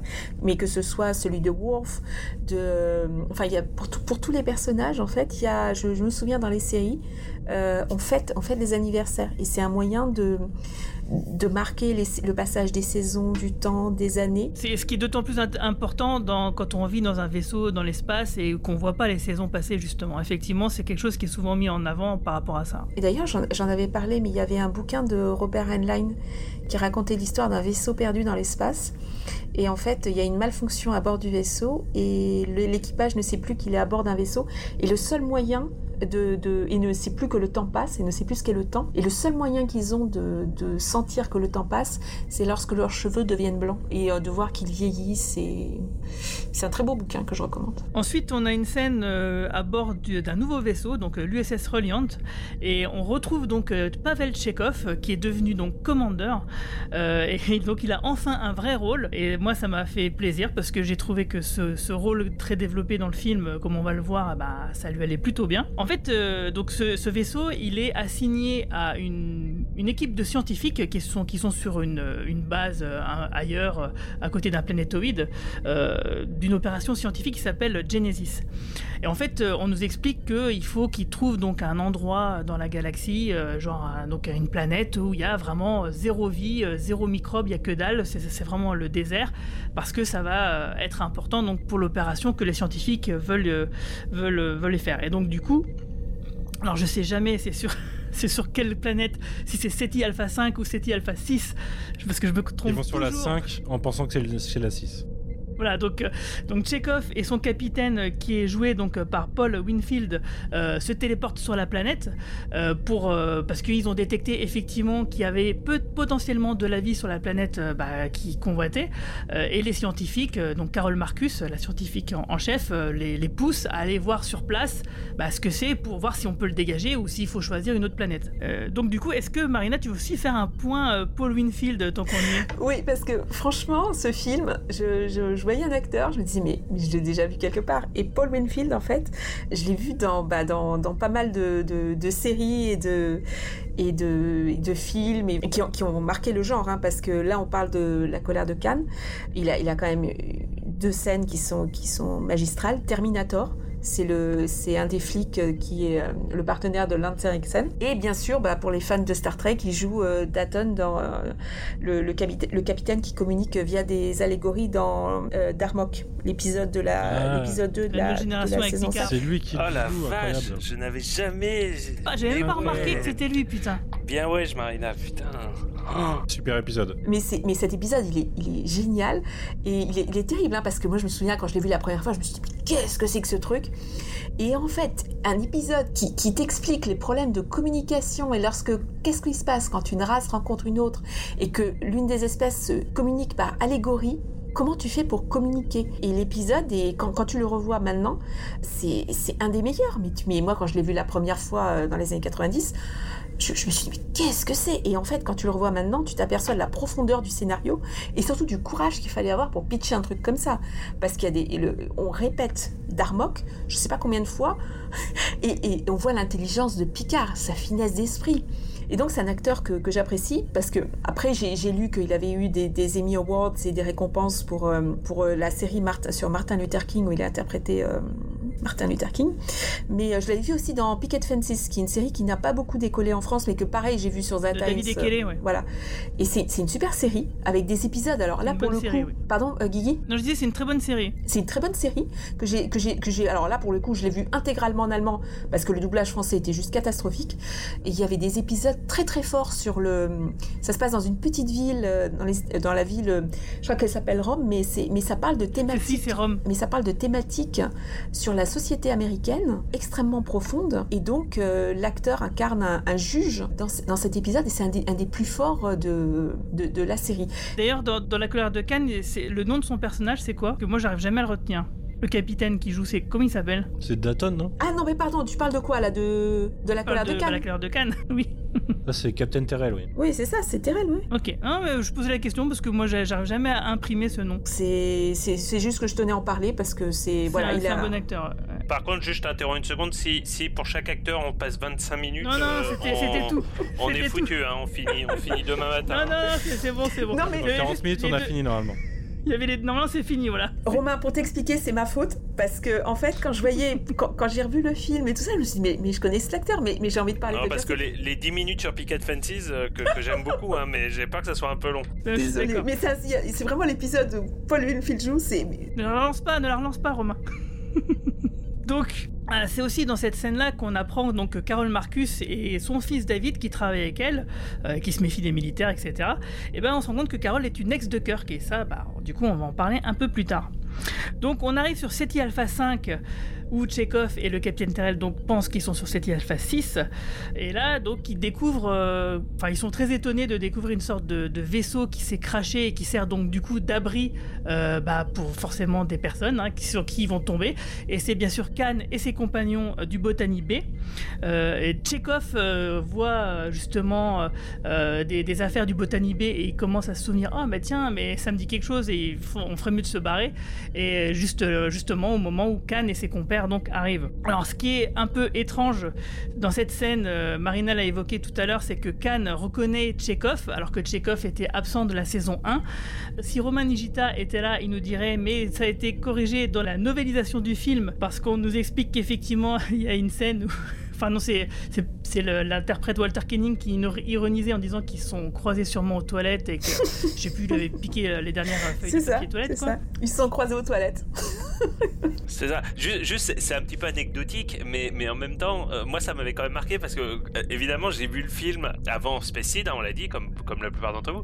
Et, et c'est vrai qu'elle est quand même marquante, cette scène où, où Chekhov, il voit le, le, le, le nom du Botany Bay et il a une réaction de, de frayeur absolue.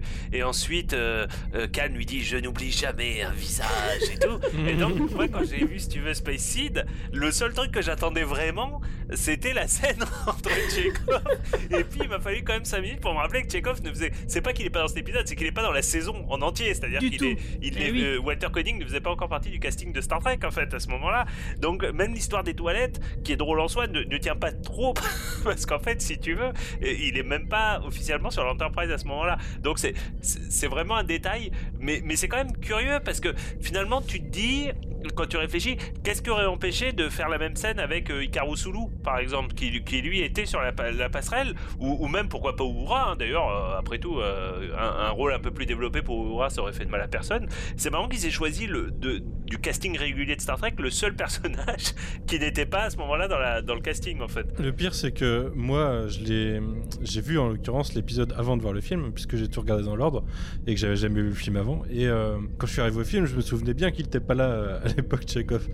Et du coup, quand ils arrivent sur la planète et que et que on voit le USS Botany Bay sur la boucle, je me suis dit euh, tiens intéressant. Du coup, ils ont pris le seul personnage qui l'a pas croisé. Et quand ils voient le nom, il a un, il déclic. Alors je me dis bah ok normal, ils en parlent. Khan, c'est un personnage, ils ont dû en parler à un moment, donc euh, il, il a une idée du truc. Mais par la suite, ça va lui permettre de passer globalement incognito. Et non, et non, ils ont en effet pris le seul personnage qui était pas là, mais pour euh, faire comme s'il avait été là. Alors moi après, c'est pas la seule incohérence que je trouve sur ce sur cette scène là, mais ouais, c'est assez bizarre de la prod alors que c'est complètement une, un, un, film suite à un épisode de faire une aussi grosse erreur. Quoi. Et du coup, même la novelisation, elle, elle tient pas trop parce qu'elle redconne l'arrivée de Chekhov en début de saison 2. J'ai lu, moi, qu'il était en, dans l'équipe de nuit. Ouais, mais il me semble que, attends, il me semble que quand même que la, les premières scènes où, où Chekhov arrive, il me semble bien qu'il est évoqué ou suggéré qu'il vienne débarquer en fait, non? Je sais plus. Pour le coup, non, je crois pas. Pour le coup, il n'y a pas de.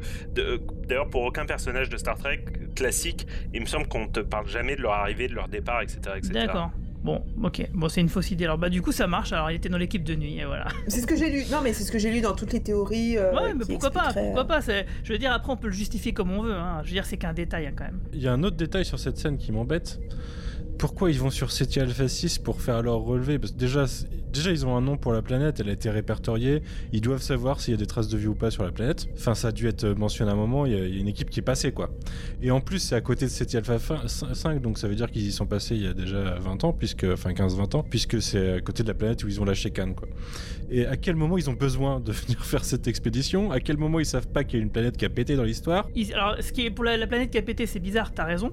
Euh, par contre, euh, ils font un relevé de, bah, vérification, on va dire, de, un dernier truc et tout. Et là, comme ils ont détecté de la vie, c'est pour ça qu'ils y vont. Pour vérifier pour, pourquoi il Ouais, y a de mais la même vie, en fait. là où ça m'embête aussi, c'est vu l'expérience qu'ils vont faire, à quel moment ils se permettent de faire ça à côté d'une planète qui savent où il y, y a de la vie en théorie, puisque euh, ils savent que, enfin, Khan, il est censé être sur cette planète. Donc il y a au moins à un moment euh, des, des traces dans un fichier qui disent euh, il y a un mec sur cette Alpha 5. Non, mais ça, Peut-être qu'on va pas terraformer euh, cette Alpha 6 comme ça. Non, puis même, ce qui est, ce qui est bizarre, c'est que même, euh, je veux dire, ils arrivent pas à se rendre compte qu'ils se trompent de planète. Ouais. Oui, et puis qu'ils voient qu'il n'y a plus la deuxième aussi, quoi. C'est surtout ça. Moi, je suis d'accord avec Marie-Paul.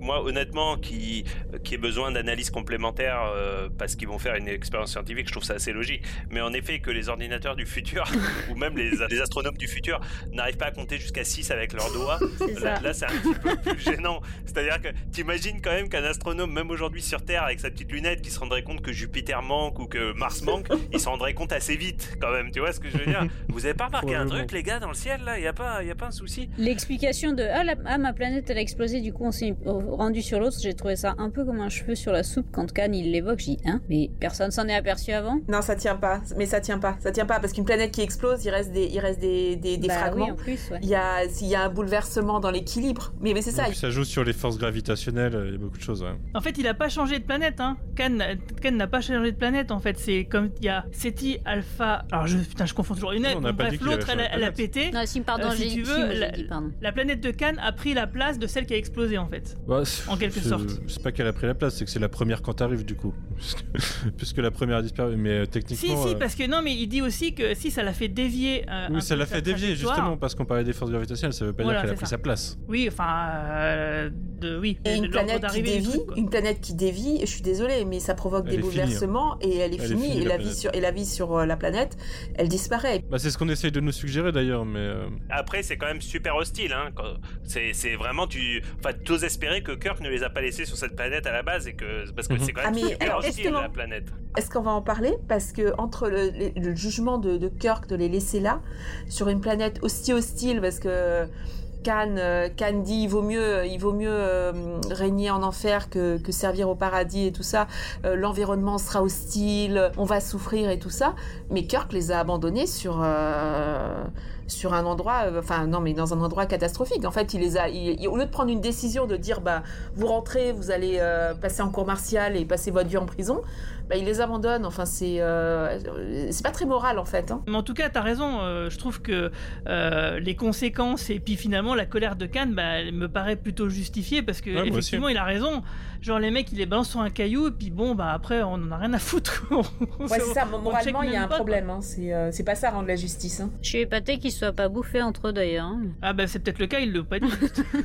C'est même peut-être bien le cas parce que en effet dans Space Seed, il me semble qu'il parle de 70 rescapés du Botany Ouais. Bay et or là, t'as l'impression qu'ils sont une dizaine, une, une- à peine. Oui, mais parce qu'il dit qu'il y a une grande partie de son équipage qui a été tuée par la bestiole, Ouais. justement. Moi, je pense que Ricardo, il les a bouffés. C'est pour ça que maintenant il a un souci beau torse parce qu'il a mangé beaucoup de protéines.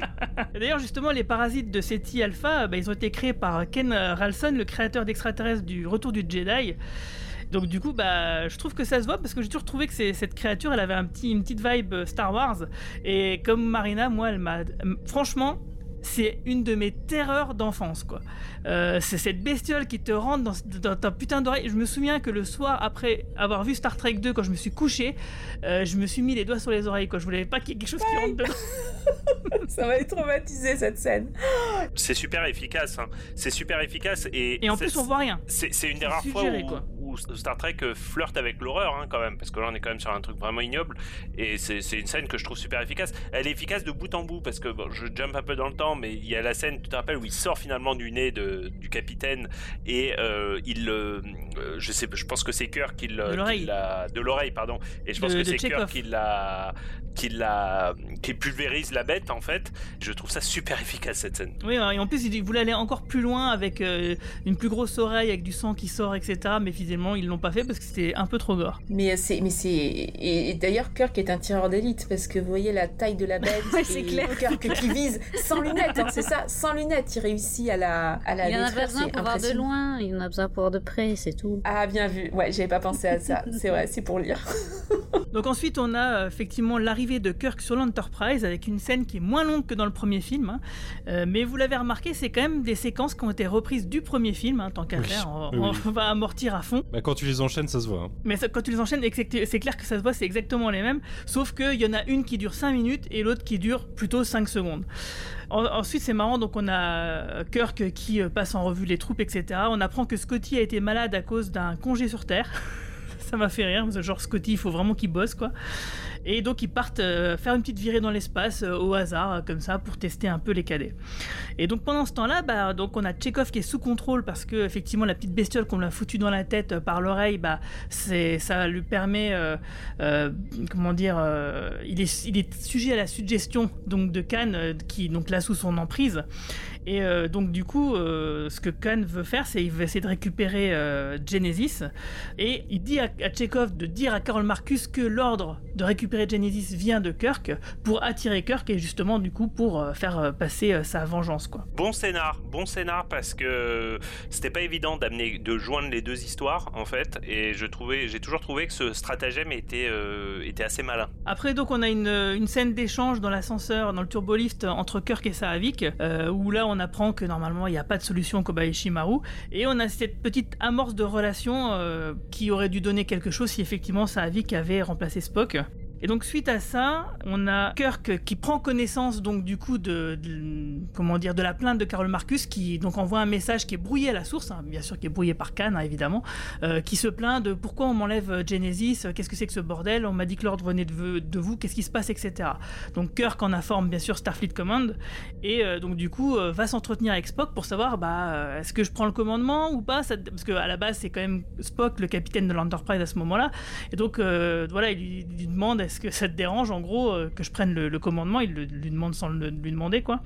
Et c'est là que donc euh, euh, Spock va faire preuve de sa sagesse en lui disant que lui n'est pas esclave de son orgueil, de son ego et qu'il lui dit que bah, ce qui est utile à beaucoup l'emporte sur le désir du petit nombre ou d'un seul pour dire que bah, finalement c'est à vous que revient le commandement, car euh, c'est euh, votre meilleure place, euh, c'est ce que vous savez faire de mieux, et pour que la mission réussisse, il faut que ce soit vous qui soyez dans le siège du capitaine. Et donc cette fameuse phrase, qui donc un, bel échange de foreshadowing entre Kirk et Spock, eh ben cette phrase forcément, elle va marquer la saga de son empreinte, et puis c'est vrai que philosophiquement, elle veut dire beaucoup. Moi, je voulais revenir un petit peu en arrière dans ce que tu viens de dire, si c'est possible. en plus, rebondir sur ce que tu disais tout à l'heure de si ça sortait aujourd'hui euh, comme Discovery, on se plaindrait de certains détails dont on se plaignait pas à l'époque.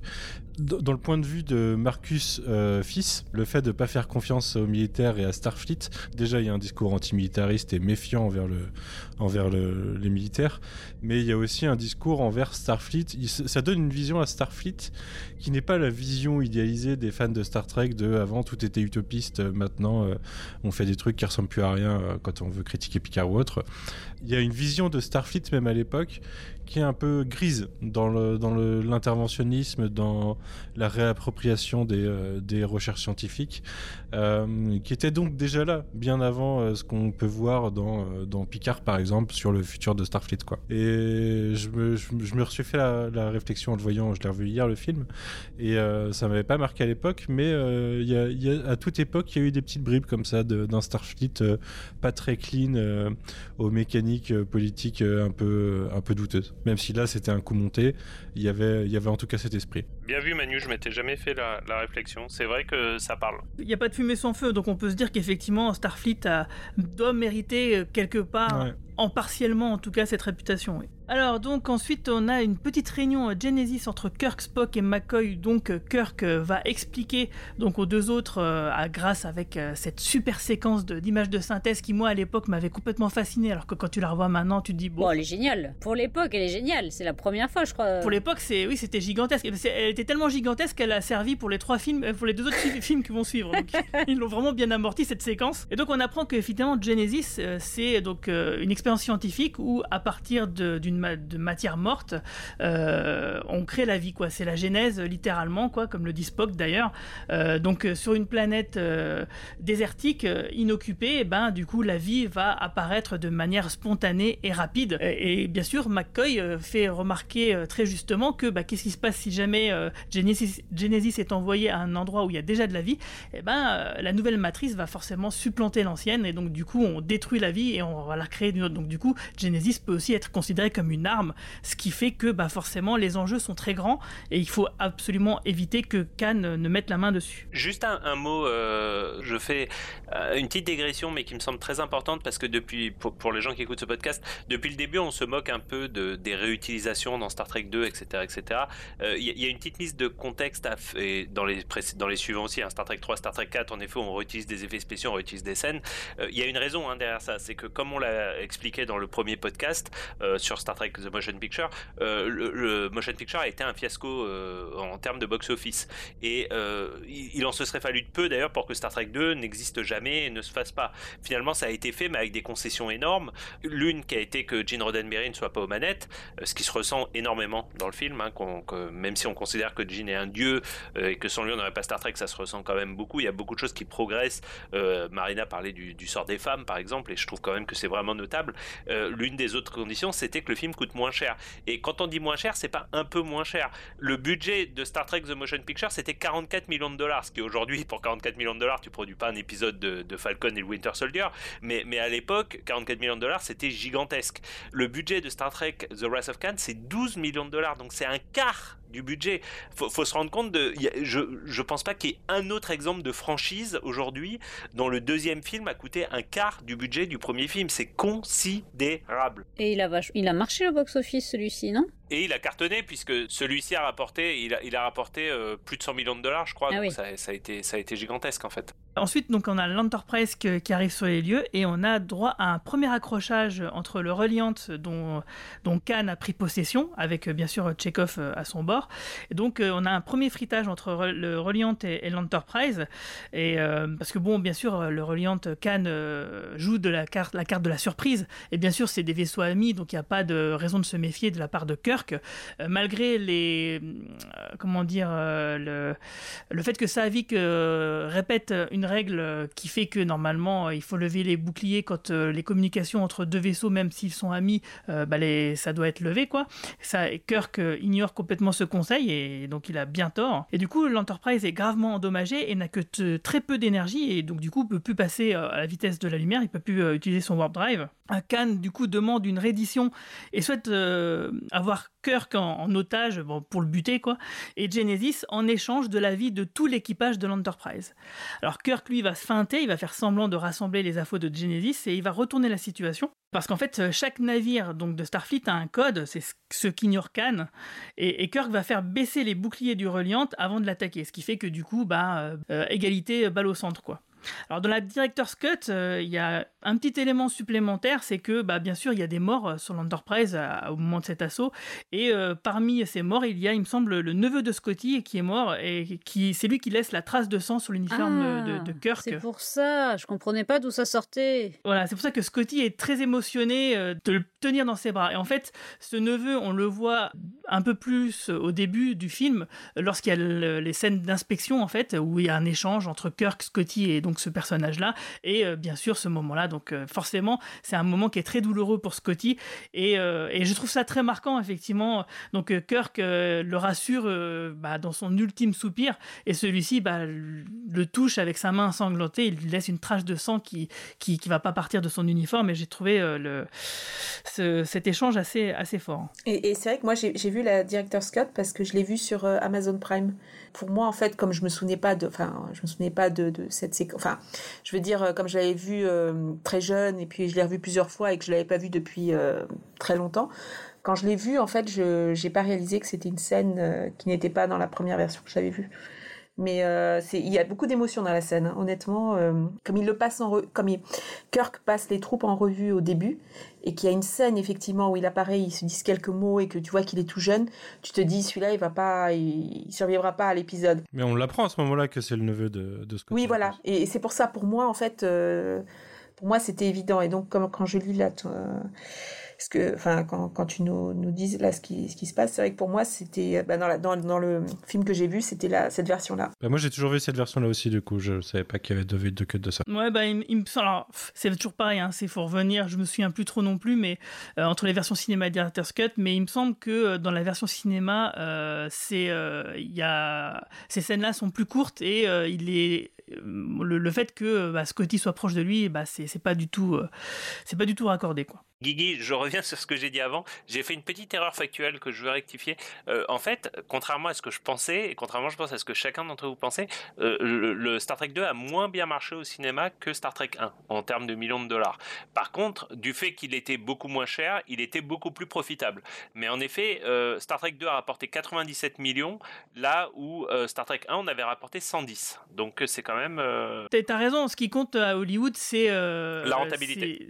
Voilà, c'est la rentabilité c'est pas vraiment le score final quoi. Donc ensuite on a donc euh, Kirk, McCoy et Savick qui se téléportent sur le planétoïde euh, donc de Regula One parce que bah, Spock il fait justement remarquer euh, bah, si Khan nous demande Genesis c'est qu'il ne l'a pas encore donc il va falloir nous essayer de le récupérer avant lui parce que comme je le rappelle donc le Reliant et l'Enterprise sont tous les deux HS ils peuvent pas faire grand chose donc du coup eux ils vont aller sur le planétoïde pour essayer de voir bah, ou sur la base voir bah, s'il y a moyen de, choper Genesis pour le mettre à l'abri. Donc il retrouve l'équipe scientifique qui est morte. Euh, bah, Khan a cherché Genesis 120, donc en fait il Khan était déjà venu, il a torturé les scientifiques, il en a buté plein et puis euh, il est reparti bredouille quoi. Euh, il y a Tchekhov qui est trouvé du coup à, ce moment-là, donc on se rendra compte un peu plus tard que c'est un piège. Et du coup, face à la situation, il y a Kirk qui va euh, contacter Spock qui est sur l'Enterprise et qui va lui demander bon alors c'en est où les réparations de l'Enterprise? Parce que là ça commence à, à craindre, faut vraiment que ce soit réparé. Et là on a une phrase de, Spock qui lui dit que les heures paraîtront des jours tellement tellement les réparations seront longues à, avoir. Euh, et bien sûr, Khan écoute à ce moment-là. Ensuite on a Genesis et l'équipe de scientifiques qui est trouvée. On a Kirk qui est face à son fils David Marcus, et c'est du coup à ce moment-là que Chekhov et le capitaine se retournent contre Kirk et ses compagnons, et qui vont donner Genesis à Khan, mais ils vont refuser de tuer Kirk. Euh, il y a le capitaine qui va se suicider, et la bestiole qui va sortir de l'oreille de Chekhov, qui lui, bon, bien sûr, va s'en sortir. Donc c'est la scène dont on parlait tout à l'heure.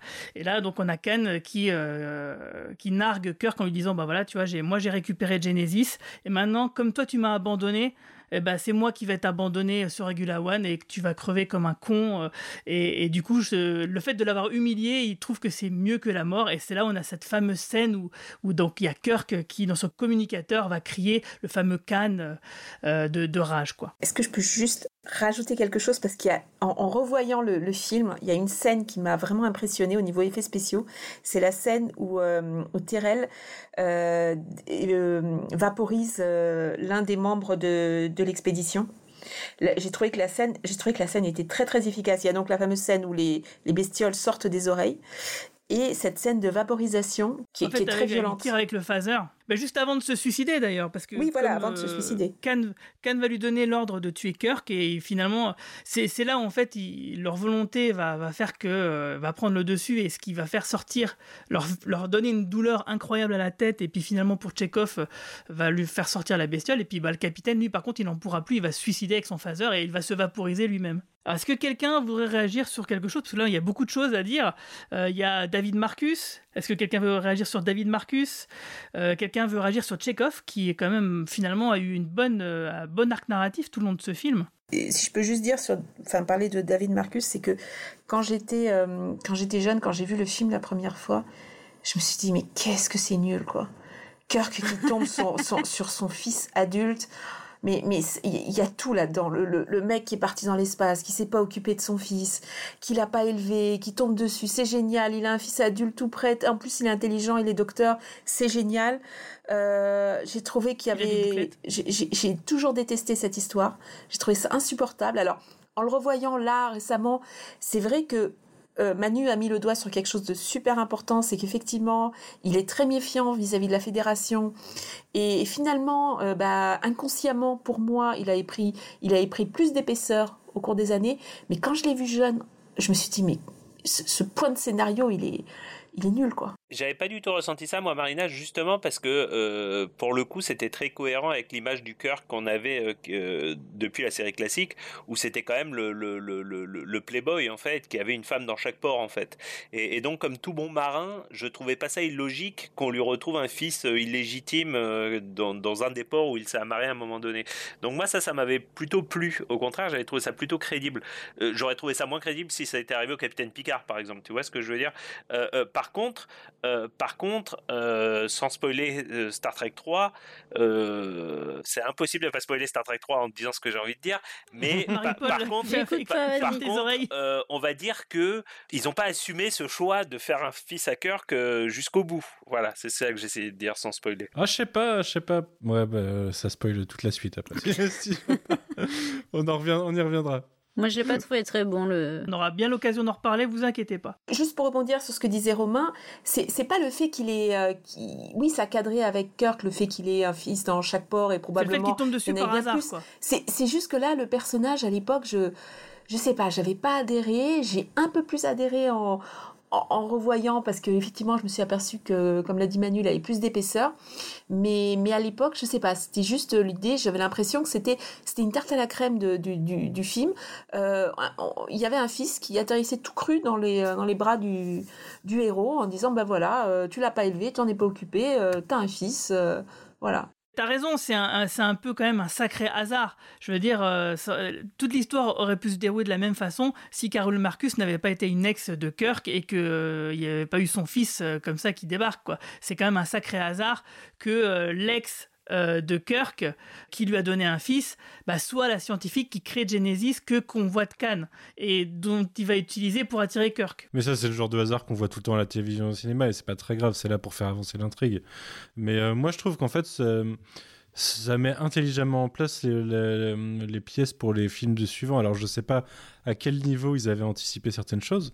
Mais euh, moi, je pense que, enfin, les, choses sont un peu rushées, mais c'est fait pour mettre des pièces en place pour la suite qui sont plutôt malines pour moi. Et puis il y a quand même un sens du destin dans ce film qui est un peu supérieur aux autres films euh, Star Trek ou qui, qui fait plus Star Wars pour le coup. Où bon, quand même, ces retrouvailles entre Khan et, euh, et Kirk, t'as l'impression qu'il y, y, y a, quand même quelque chose qui est de l'ordre de la destinée qui se joue. Et à partir du moment où la destinée est en jeu, euh, qu'il y ait des relations familiales derrière, c'est pas totalement étonnant ils ont même pas encore rencontré Dieu en plus. Moi, j'ai juste sur le, sacrifice euh, euh, le capitaine Terrell, c'est assez fascinant euh, que leur volonté euh, soit suffisamment forte pour se sortir ou se suicider ou que le machin sorte de l'oreille pour éviter de tuer le capitaine Kirk, alors que jusque-là, leur leur volonté n'était pas assez forte pour se rebeller contre contre le, le, le, contrôle que Khan effectuait sur eux euh, via le via la bestiole pour Tchekhov, vu qu'il le connaît bien, euh, ça peut, on peut dire, voilà, ça peut justifier quoi. C'est quelqu'un qui connaît bien, c'est un de ses amis. Capitaine Terrell, il le dit d'ailleurs, il l'a jamais rencontré Kirk, donc euh, on se demande bien pourquoi. Euh, pourquoi il tue C'est pas grave de tuer un scientifique, mais tuer Kirk, ça, par contre, c'est pas possible. On peut aussi se dire que le processus de la bestiole dans la tête est arrivé à un terme qui fait que peut-être ça rend ça possible. Moi, c'est comme ça que j'avais compris le film, en tout cas à, l'origine. Je m'étais pas, j'avais pas mis ça sur la volonté des, des autres, mais sur le fait que la bestiole était arrivée à maturité et que bah, du coup maintenant c'était plus possible. Alors moi je l'ai vu comme une, question de volonté aussi personnellement. C'est marrant parce qu'en plein, euh, en plein revisionnage intensif de Stargate en ce moment pour, euh, pour un autre podcast, Il y a tellement d'éléments qui sont repris de Star Trek dans Stargate, c'est assez incroyable. Et ce concept de d'espèce d'agent dormant euh, contrôlé par un, truc extraterrestre et qui se suicide quand euh, et s'ils n'arrivent pas à, suivre leurs ordres, c'est repris dans Stargate aussi. Hein. Et quand, maintenant, il y a plein de trucs en revoyant les deux derniers films que, je me dis qu'ils sont repris à mort dans Stargate. Ah, il n'y a, pas que ça, il y a plein plein d'autres choses si je me souviens bien. Oh oui. Et quelques acteurs. Et les acteurs, ouais. J'ai l'impression, Manu, que tu ressens avec pas mal d'années de retard ce que j'ai ressenti quand la France s'est pris d'amour pour Battlestar Galactica New Generation, que j'adore, hein. attention, j'adore Battlestar Galactica, mais où les gens avaient l'impression de découvrir quelque chose qui n'avait jamais été fait. Quoi, comme ça, une vision adulte de l'espace avec des vraies relations, du vrai drama et tout.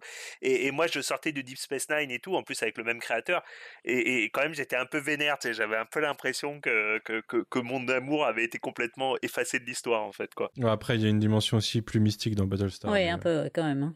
Les, les dernières saisons de Deep Space Nine. Il y a du mystique dans euh, Deep Space Nine aussi. Ouais, franchement. Bon, Straczynski. Plus que le Pavress et, et tout ça, t'es sûr, Manu? Ah, mais je t'avoue que quand j'ai maté Voyager euh, et que je l'ai vu, comme un, un pré-Battlestar euh, raté de la part de Moore. après, en tant que grand fan de Battlestar, je me suis dit, ah ouais, c'est ça un mauvais Battlestar du coup. Ouais, mais il n'y a, pas, a pas numéro 6. non, mais en plus, j'adore j'adore Voyager personnellement. Mais... Il y a Seven of Nine, mais dans Deep Space Nine, il n'y a, pas, y a pas numéro 6. Je préfère numéro 8. Euh, donc euh, suite à cette fameuse scène d'explication entre Kirk et Carol et puis donc avec leur relation un peu étrange hein, parce que finalement donc Carol euh, visiblement elle a décidé pour Kirk qu'elle qu'il ne rencontrera pas son fils jusqu'à aujourd'hui. Enfin en tout cas c'est ce qui est dit. je trouve ça un peu un peu étrange. Hein.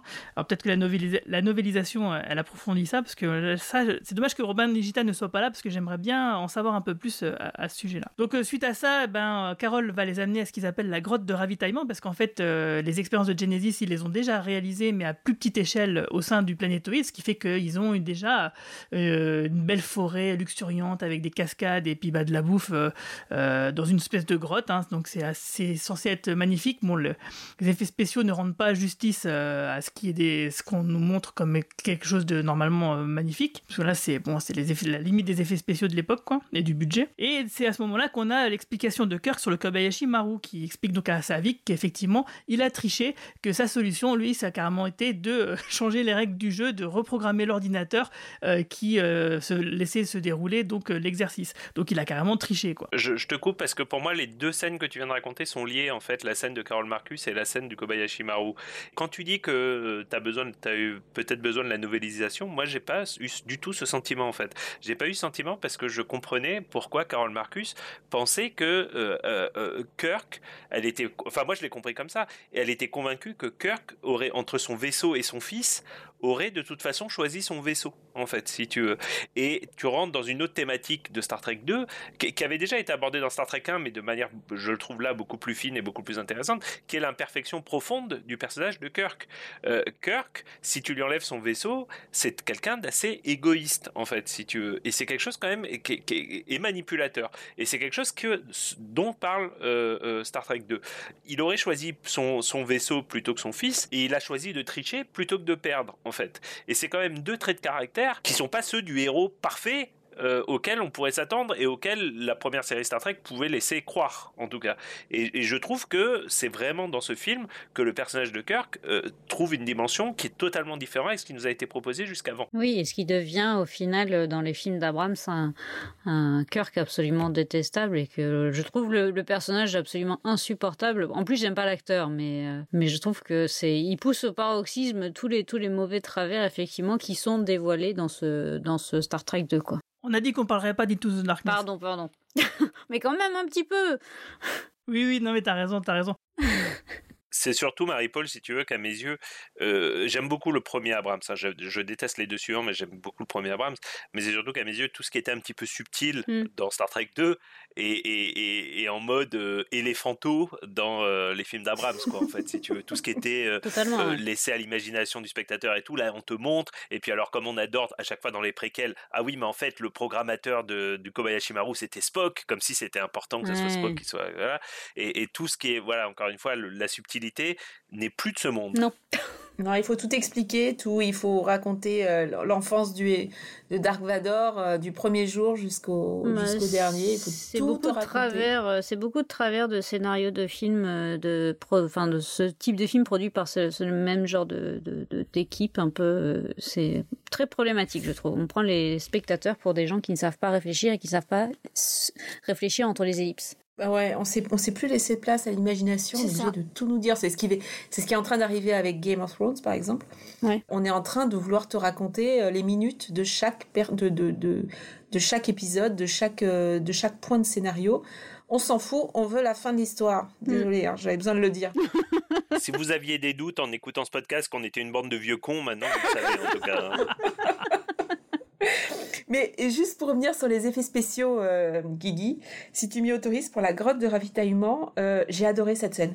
Alors, les effets spéciaux sont nuls, d'accord Mais en fait, ça m'a renvoyé à mon enfance où à l'époque, les effets spéciaux, bah, c'était soit des maquettes, soit des peintures qui étaient animées. Et ça m'a rappelé tout ce que j'aimais dans certains films où en fait bah il y avait souvent une musique sympa une image euh, on voyait bien que c'était c'était faux et tout ça mais qu'est-ce que j'aimais ces peintures animées avec, euh, tu vois, de la, la- la- de la lumière un peu brillante pour te faire croire qu'il y avait de l'eau et tout ça. C'est, moi j'ai bien aimé. Ça dure 30 secondes. C'est, c'est cheap, mais j'adore. J'aime bien aussi, mais je trouve que euh, dans cette scène, c'est assez peu lisible euh, ce qui nous est montré. Tu vois, les, euh, les espèces de collines revers- re- avec les arbres, les, les cascades, etc. C'est Ouais, mais c'est, oui. Alors moi aussi j'ai dû. Alors je suis d'accord. J'ai dû euh, bien regarder la scène en me disant où sont les personnages, où est-ce qu'ils sont assis, qu'est-ce qu'ils font? Euh, c'est mal. Les, les, raccords sont pas bons et tout. Mais mais ça m'a rappelé les, je sais pas les, les Goonies ou des, des, des films comme ça où en fait tu te tu te dis mais oui c'est cheap, oui c'est à l'époque ils animaient des peintures. euh, c'était des maquettes, mais, mais j'aime bien ce côté effets spéciaux. euh. En tout cas, euh, pendant ce temps-là, l'Enterprise est finalement réparée euh, contre toute attente, alors que Khan se pensait que ça mettrait plusieurs jours à, être réparé. Bah, finalement, ça n'a mis que deux heures, car bien sûr, il y avait un code. Les heures paraîtront des jours. Donc ça, c'est un petit, un petit retournement de situation, parce qu'à un moment donné, pendant le film, tu te dis, mais putain, mais comment ils vont faire pour s'en sortir? Eh ben voilà, cette petite astuce scénaristique de rien du tout, bah, qui marche très bien. Et ce qui va nous amener donc du coup au deuxième round de- du Reliant versus l'Enterprise. Et c'est là où on aura cette fameuse bataille de la nébuleuse avec une sorte de combat à l'aveugle euh, et avec des torpilles à photons dans tous les sens. Et là, on a vraiment ce- cette, euh, cette dimension navale dont, dont on parlait tout à l'heure, cette dimension un peu de combat de sous-marin. Et c'est là où l'expérience et la ruse de Kirk va faire la différence face à l'intelligence de Khan. Et moi, je trouvais que ça fonctionnait vraiment très bien. Et ce que j'ai aussi aimé, c'est aussi le côté euh, jusqu'au boutiste de Khan qui préfère mourir que de se rendre et on voit carrément péter Genesis. Et du coup, bah, comme l'Enterprise, euh, il est réparé, mais quand même pas suffisamment euh, euh, pour partir assez loin à la vitesse de la lumière, bah, il y a Spock qui, sans rien dire à personne, va se sacrifier pour permettre, en bidouillant un truc, on sait pas trop quoi, mais dans une pièce qui est complètement radioactive, bah, de permettre à l'Enterprise de pouvoir s'en sortir et de pouvoir s'extirper de la zone de l'explosion. Et donc ça nous amène bien sûr à cette fameuse mort de Spock, euh, qui est une scène euh, parfaitement euh, déchirante, qui moi à l'époque, mon premier visionnage du haut de mes 10-11 ans, bah, m'avait complètement surprise, parce que bah, pas d'internet, hein, c'était, les films étaient relativement récents à cette époque-là, donc du coup j'avais la surprise qui avait été restée intacte et qui m'a donc beaucoup touché. Bah, et, et vous, qu'est-ce que vous en avez pensé de cette mort de Spock? Moi, si, si je peux commencer, euh, euh, j'ai un souvenir très net d'avoir été super ému, de, je pense même d'avoir euh, un petit peu essuyé une larme. Et en fait, quand j'y repense, quand je vois ce film, je n'ai pratiquement rien vu de Star Trek classique. J'ai dû voir un ou deux épisodes, ça m'a pas du tout marqué. J'ai jamais vraiment vu la série. Je n'ai vu que le premier film, que j'ai pas aimé en plus. Et pourtant, je suis, je suis saisi et, je trouve ça assez fort. Je trouve ça assez fort parce que tu ressens en fait toute l'émotion, tout le, toute l'amitié, l'amitié ultra pure entre ces deux personnages. Euh, euh, certains veulent encore aujourd'hui d'ailleurs se convaincre qu'il y a plus que de l'amitié entre ces deux personnages. Et, euh, ça fonctionne super bien en fait. C'est- juste super touchant avec cette phrase qui a marqué les esprits J'ai toujours été, je serai toujours votre ami. En plus, dans la mise en scène, il y a quelque chose qui est super réussi, super cruel, où ils sont chacun d'un côté et de l'autre part d'une vitre, donc ils peuvent même pas se toucher à ce moment-là, avec un Spock qui est vraiment très très mal en point, et un Kirk qui est dévasté. Et, on a souvent dit que William Shatner est un acteur euh, qui surjouait, un peu médiocre, etc., etc. Moi, je suis désolé sur cette scène, la façon dont il s'effondre euh, euh, devant cette vitre, et la façon dont il est... Tu sens vraiment qu'il est affligé en fait dans cette scène. Et je trouve que c'est une scène qui frise d'un point de vue émotionnel euh, qui frise une certaine perfection à mes yeux. Voilà. D'ailleurs j'ai la boule pour la petite anecdote j'ai la boule de Noël euh, que j'accroche sur mon sapin tous les ans avec où tu vois la mort de Spock Kirk de l'autre côté. Et quand tu appuies sur la boule de Noël tu as euh, I have always been and always should be your friend. voilà, donc je suis très fier. Mais, mais moi, je suis, je suis d'accord avec Romain. Et en fait, l'émotion, elle commence avant, quand euh, Kirk réalise sur la, sur la passerelle que, euh, que Spock n'est plus à son poste. Et là, après la victoire, je trouve que de ce, à partir de ce moment-là, la scène, elle commence, elle est super efficace. Kirk réalise qu'il se passe quelque chose, il comprend très vite. Et Romain a raison. Shatner, il est, il est connu pour surjouer et en fait, j'avais pas revu la scène depuis très longtemps. Et là, mais j'ai été estomaqué par le jeu de Shatner. Tout est dans la nuance. Il y a Scotty qui l'appelle, c'est ça hein Ce qui se passe, c'est qu'en fait, l'Enterprise a réussi à s'échapper de l'explosion. Donc tout le monde dit ouais bravo Scotty, c'est super ce que t'as fait et tout. Puis en fait Scotty dit ah, vous feriez mieux de venir. Et donc euh, Kirk arrive, euh, il comprend ce qui se passe, en... enfin il voit Spock euh, à travers dans, dans, la pièce là, à travers la baie vitrée. Et il y a McCoy et Scotty qui le retiennent. Et il y a Scotty qui, est déjà mort qui est déjà mort. Et, ce que j'avais lu, un truc qui était intéressant, c'est que James Dohan euh, a fait changer euh, une phrase de script, parce que normalement ça aurait été McCoy qui aurait dit un truc comme ça, il a, insisté pour que ce soit plutôt lui qui le dise, euh, parce que bah, effectivement ça aurait fait un peu un gimmick parce que c'est vrai que dans la série télé il dit toujours il est mort Jim. Ça aurait été un peu un peu ridicule peut-être. Enfin ça serait moins bien marché. Le fait que ce soit Scotty qui le dise qu'il le dise en tant que en, connaissance de cause, parce qu'il est ingénieur, il sait que bah, ce qu'a fait Spock euh, fait que euh, équivaut à son suicide en fait. Euh, ça marche d'autant plus et, et, voilà donc le fait que Scotty le dise, je trouve que ça renforce d'autant plus cette amorce de l'émotion qui va suivre. Et Romain parlait de Tchernobyl tout à l'heure, mais Spock meurt des radiations à la même vitesse que les les personnes. En quelques minutes, oui. Pardon? En quelques minutes, oui. En quelques minutes, vu la violence des, des radiations, la scène, elle est très efficace, très violente. Et, euh, et moi, je, je, je, disais tout à l'heure que je l'ai vu enfant. Euh, bah moi, moi, j'avais vu la, la, série avant. Euh, mais je, je, pleurais, mais comme une madeleine. Et, je, et à aucun moment, moi, je, je, je, savais qu'il y avait euh, qu'il allait revenir dans le dans le numéro 3 je enfin je dois dire que moi je je gobais tout ce qu'on me tout ce qu'on me racontait euh, voilà c'est après bon on, peut discuter du, de l'épisode 3, on en discutera la prochaine fois, mais pour ce film-là, moi, moi, j'étais bonne spectatrice, j'étais toute jeune, j'ai cru à la scène. Enfin, la, scène, elle est, elle est super efficace. Le navire est hors de danger. Oui. N'ayez pas de peine, amiral. C'est logique. Ce qui est utile à beaucoup l'emporte sur... Les désirs du petit nombre. Ou d'un seul.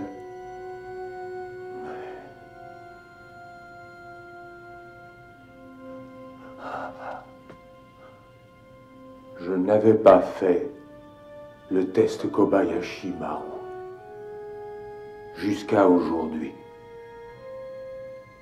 Que pensez-vous, amiral, de ma solution Spock.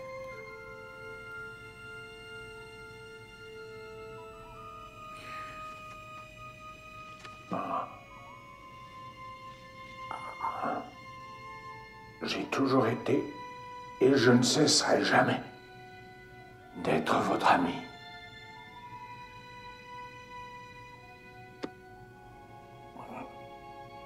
Je vous souhaite tout le bonheur possible.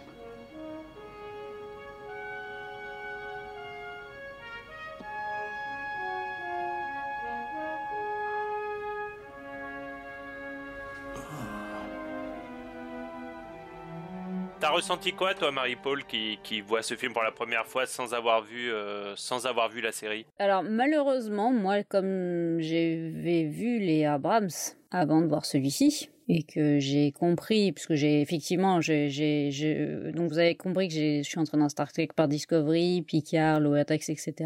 Que j'ai vu des vieux épisodes, mais quand j'étais jeune, et donc je me suis pas, je n'ai rien lu sur euh, le résumé euh, avant de regarder le film. La colère de Cannes et c'est au cours du film que j'ai bien évidemment fait le lien avec euh, le le pitch de Into the Darkness. Et donc forcément, malheureusement, j'avais dans la tête... Euh, alors, est-ce qu'on peut spoiler ou pas Into the Darkness? Ouais, tu peux. Ouais, on s'en fout. Désolée. et forcément, forcément, dans ma tête, j'avais les deux scènes en fait qui se jouaient en même temps.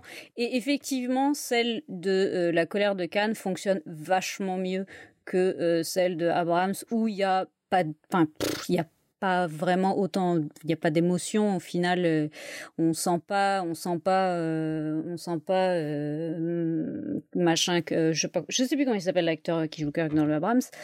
Chris Voilà, Pine. merci Chris Pine. Euh, il s'effondre, mais il s'effondre. Il a pas, euh, on sent pas le poids euh, comme on le ressent euh, euh, quand Shatner s'écroule. Euh, on sent vraiment, euh, il y a, il y a, il y a un truc qui, qui semble beaucoup plus réel au final et euh, qui, qui, se ressent à travers cette vitre et pourtant cette vitre qui est qui est euh, à la fois euh, qui sauve le reste du vaisseau et qui est hyper imperméable et en même temps qui est hyper perméable puisqu'on sent avec leurs leurs gestes à chacun des mains sur la sur la vitre de tout cette tout cet amour et cette amitié parce que enfin ils sont ils sont potes mais ils s'aiment quand même tu vois on sait pas euh, on peut on peut être euh, amis et s'aimer quand même malgré tout et euh, et, et donc ça c'était c'était assez fou quoi Euh, Il y a deux choses qui fonctionnent pas. Tu, la première, tu l'as dit, euh, c'est dans les films d'Abrams. Et, il y a quelque chose qui est de l'ordre de la mécompréhension du sujet, à mon avis, en plus. La première, c'est que les acteurs n'arrivent pas à la cheville des, des acteurs originaux. Bon, ça, c'est c'est un fait, à, à mes yeux, hein, c'est un fait. Et probablement, le réalisateur n'arrive pas non plus à la, à la cheville du réalisateur d'antan, mais ça, bon, à la limite. Mais c'est surtout que ce qu'il n'a pas compris, c'est justement le facteur temps qui est primordial Oui. dans Star Il Trek n'y a pas 2. d'enjeu. ça Or, voilà or, euh, dans, dans le Into Darkness, les personnages se connaissent depuis 22 minutes, si tu veux. J'exagère un petit peu. Ouais. Mais enfin, c'est- un nouvel équipage, euh, si tu veux. Et, et, et, et, et justement, Star Trek 2 ne parle que du temps qui passe, ne parle que de, de, de- tu vois, de- du fait que c'est des gens qui ont vieilli, qui ont grandi ensemble. Et, et si Spock était euh, mort dans la deuxième saison de Star Trek classique, l'impact n'aurait pas du tout, du tout, même s'il l'avait très bien joué, n'aurait pas du tout été le même que Spock qui meurt euh, 20 ans plus tard dans Star Trek 2, si tu veux. Oui. Et, et- et il est là, euh, il est là le problème. Et il y a, si tu il veux. y a Et- aussi quand même le point hyper important qui a été évoqué en disant Tchernobyl. Il faut pas oublier que c'est, on est en début des années 80. On est, on, là, il y a la guerre froide qui se, qui se, qui se termine, mais il y a quand même toujours la menace nucléaire. On est, ça, on est sept ans avant Tchernobyl, non, six ans avant Tchernobyl. Euh, Enfin voilà, le nucléaire, c'est quand même, euh, c'est quand même un truc. euh, Enfin encore aujourd'hui, ça, c'est, c'est, c'est, ça, reste quand même une menace, pour les, enfin pour ce, pour ce moment-là. Donc il y a aussi cette, euh, cette dimension-là, de cette énergie qui permet de faire voler le vaisseau, qui est, euh, qui est un truc absolument atroce. Et je me demande si c'est pas pour ça aussi qu'ils ont construit ce, ce, ce, cette chambre euh, vitrée pour, parce que ah, dans le motion picture, c'était pas là. C'était pas comme ça, il me semble, si je me trompe. La salle des machines, euh, elle, elle change au bon vouloir du scénario. Oui, la taille des vaisseaux, c'est Mais bon, enfin voilà, donc ça rajoute au drama aussi, je trouve. T'as raison, c'est pas. Moi, moi j'ai jamais très bien compris. Enfin, c'est dans la salle des machines, mais j'ai jamais très bien compris ce que c'était censé représenter le, le truc là, le, le truc où Spock, où Spock meurt en fait. J'avoue que. Euh, je crois que c'est en rapport avec l'antimatière. Je sais plus, mais il y a les bidouilles, il y a des trucs pour que ça aille plus vite, quoi. Oui, voilà. En gros. Alors ça, c'est une question un peu ouverte, les gars, euh, parce que moi, je me suis posé la question pendant des années, et j'avoue que depuis, j'ai pas fait la recherche. J'ai jamais compris cette planète qui est créée à la fin, euh, suite au lancement de Genesis, de, de la fusée Genesis. J'ai jamais compris ce qu'était cette planète, en fait. Parce que, alors, je te, je te laisse, euh, si t'as la réponse. Non, j'ai pas vraiment la réponse. En tout cas, j'ai une théorie. C'est que, en fait, effectivement, cette planète, elle, elle vient. On ne sait. Parce qu'il n'y a rien. Au moment où elle explose, elle explose à, bord du Reliant dans une nébuleuse. Et après, cette nébuleuse, elle disparaît. Alors, peut-être que, en fait, elle a agrégé ce qui compose la, nébuleuse pour en former une planète. Et heureusement, euh, avec le plus grand bol, c'est qu'il y a un astre qui est pas loin, une étoile qui n'est pas loin, ce qui fait que ça va pouvoir, va pouvoir bénéficier d'avoir son propre soleil. Ça, c'est vrai que c'est quand même. C'est clairement pas expliqué, c'est clairement pas clair. Non, non, non. C'est d'autant pas clair qu'ils insistent quand même pendant tout le film pour t'expliquer que Genesis ne peut intervenir que sur une planète existante, une planète morte, etc., etc. Donc moi je me rappelle, alors, c'est marrant parce que j'étais beaucoup moins picky à l'époque que je le suis aujourd'hui, hein, on analyse chaque scène et tout machin, mais je me rappelle que c'était quand même un point de scénario qui m'avait vachement troublé la première fois que j'ai vu le film, où je m'étais demandé, tu sais, je m'étais posé la question, mais du coup, euh, du coup moi je pensais que c'était SETI Alpha 5 ou 6, mais je m'étais dit, mais attends, mais c'est pas, c'est pas dans la nébuleuse SETI Alpha 5 et tout.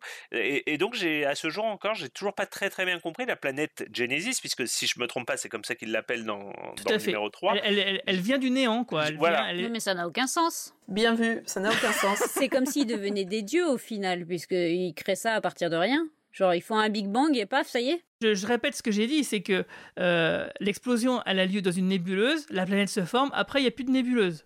Et ils expliquent à un moment donné dans le petit laïus qu'en gros, si vous voulez, euh, Genesis, euh, il y a donc une réaction en chaîne qui se fait, qu'en gros, ça prend la matière, ce que vous voulez, et ça le transforme en autre chose. Donc, on peut imaginer, on peut supposer que la nébuleuse s'est transformée en planète. C'est complètement tiré par les cheveux, mais euh, moi je vois que ça. Hein. Bah après, c'est pas plus tiré par les cheveux que la création de l'univers lui-même suite à un Big Bang. Hein, donc, mais, mais bon, pourquoi pas. Mais d'un autre côté, euh, là, là, euh, Marie-Paul parlait de Dieu. D'un autre côté, comme Shatner est souvent comparé à Dieu, pourquoi pas? Tu vois, en fait. Euh, en fait, si ça se trouve, c'est ça. Hein. moi, je voulais revenir un petit peu vite fait sur la, mort de Spock. Euh, moi, ce que je trouve fantastique dans cette séquence-là, c'est le jeu de Shatner, qui bien sûr, euh, mais c'est aussi le jeu de Nimoy. Et je me dis que si Shatner est bon, c'est parce que Nimoy l'est. Euh, il y a un, élément que je trouve fantastique, c'est que Nimoy, enfin Spock, semble avoir perdu la vue. Et quand il s'avance vers, vers Kirk, il se prend la, il se prend la, vitre, tellement il est diminué. Et quand il parle à Kirk, on voit très bien que son regard est dans le vague et qu'il ne le regarde pas vraiment puisqu'il semble ne plus le voir en fait, tellement il est diminué. Et que ça, ça, moi, ça me donne une, angoisse et une émotion euh, de, voir donc euh, la, mort qui se matérialise euh, bah, par la perte de, de, de capacité comme ça sensorielle. je trouve que c'est vraiment assez subtil et c'est plutôt bien vu. Alors, il y a un truc qu'il faut savoir sur la mort de Spock, c'est qu'à l'origine, comme on l'a déjà répété plusieurs fois, Leonard Nimoy, bah, lui, il voulait arrêter de faire Spock, hein, ça le gonflait. Et du coup, la mort de Spock devait intervenir d'une manière vraiment définitive dans le film et elle devait même intervenir à l'origine dans le premier acte du film. Et euh, sauf que bah ça a fuité. malgré tout, malgré toutes les précautions qu'ils ont pu prendre, ça a fuité et euh, pendant la production du film. Et du coup, il y a même une campagne de fans de la série qui s'est organisée et qui a balancé des lettres de protestation, qui a même fait des publications de, de, publicité dans la presse pour que la Paramount change le scénario. Et, euh, et même Leonard Nimoy, il a carrément reçu des menaces. Mais non, sérieux? Putain de fan. Mais non. Restore the Spock Cut. Et en plus de ça, il y a aussi les audiences tests qui ont, qui ont très mal réagi à la mort du personnage. Et, malgré tout, bah, ça fait que bah, Nimoy s'est ravisé quant au caractère définitif de, la mort de son personnage. Et donc, du coup, euh, tout ce qui avait été mis en place par rapport au tour de Saavik qui devait prendre donc la, place de Spock, bah, on comprend bien que ça a été complètement euh, mis, euh, mis à la poubelle et que du coup il y a une séquence qui a été rajoutée. donc on n'arrête pas de parler de foreshadowing et, et là il y en a une quand même qui est assez, assez forte. Et moi la, première fois que j'ai vu le film, je me suis dit mais pourquoi il fait ça? C'est quand à un moment donné donc il y a une scène secrète qui a été rajoutée. c'est Spock qui fait une fusion mentale rapide à, McCoy avant de partir justement dans, dans la salle et et mourir, et, donc euh, qui laisse donc une porte de sortie euh, au personnage en fait. Et il dit remember, il dit souvenez-vous, souviens-toi. ouais. et, Kirk dit aussi à la fin du film qu'il faudra qu'il revienne sur Genesis, parce qu'il en ressent le besoin. Mais la scène intervenant avant la mort de Spock, et moi, si tu veux, ne sachant pas que Spock allait mourir, vraiment, hein, donc euh, vraiment surprise. Ah, mais moi pareil. Hein. Du coup, cette scène m'a pas du tout marqué, la scène Remember Me, elle, arrive comme un cheveu sur la ouais, non, moi non plus. Hein. Ah si, moi, je elle, elle m'a choqué, mais par son mysticisme.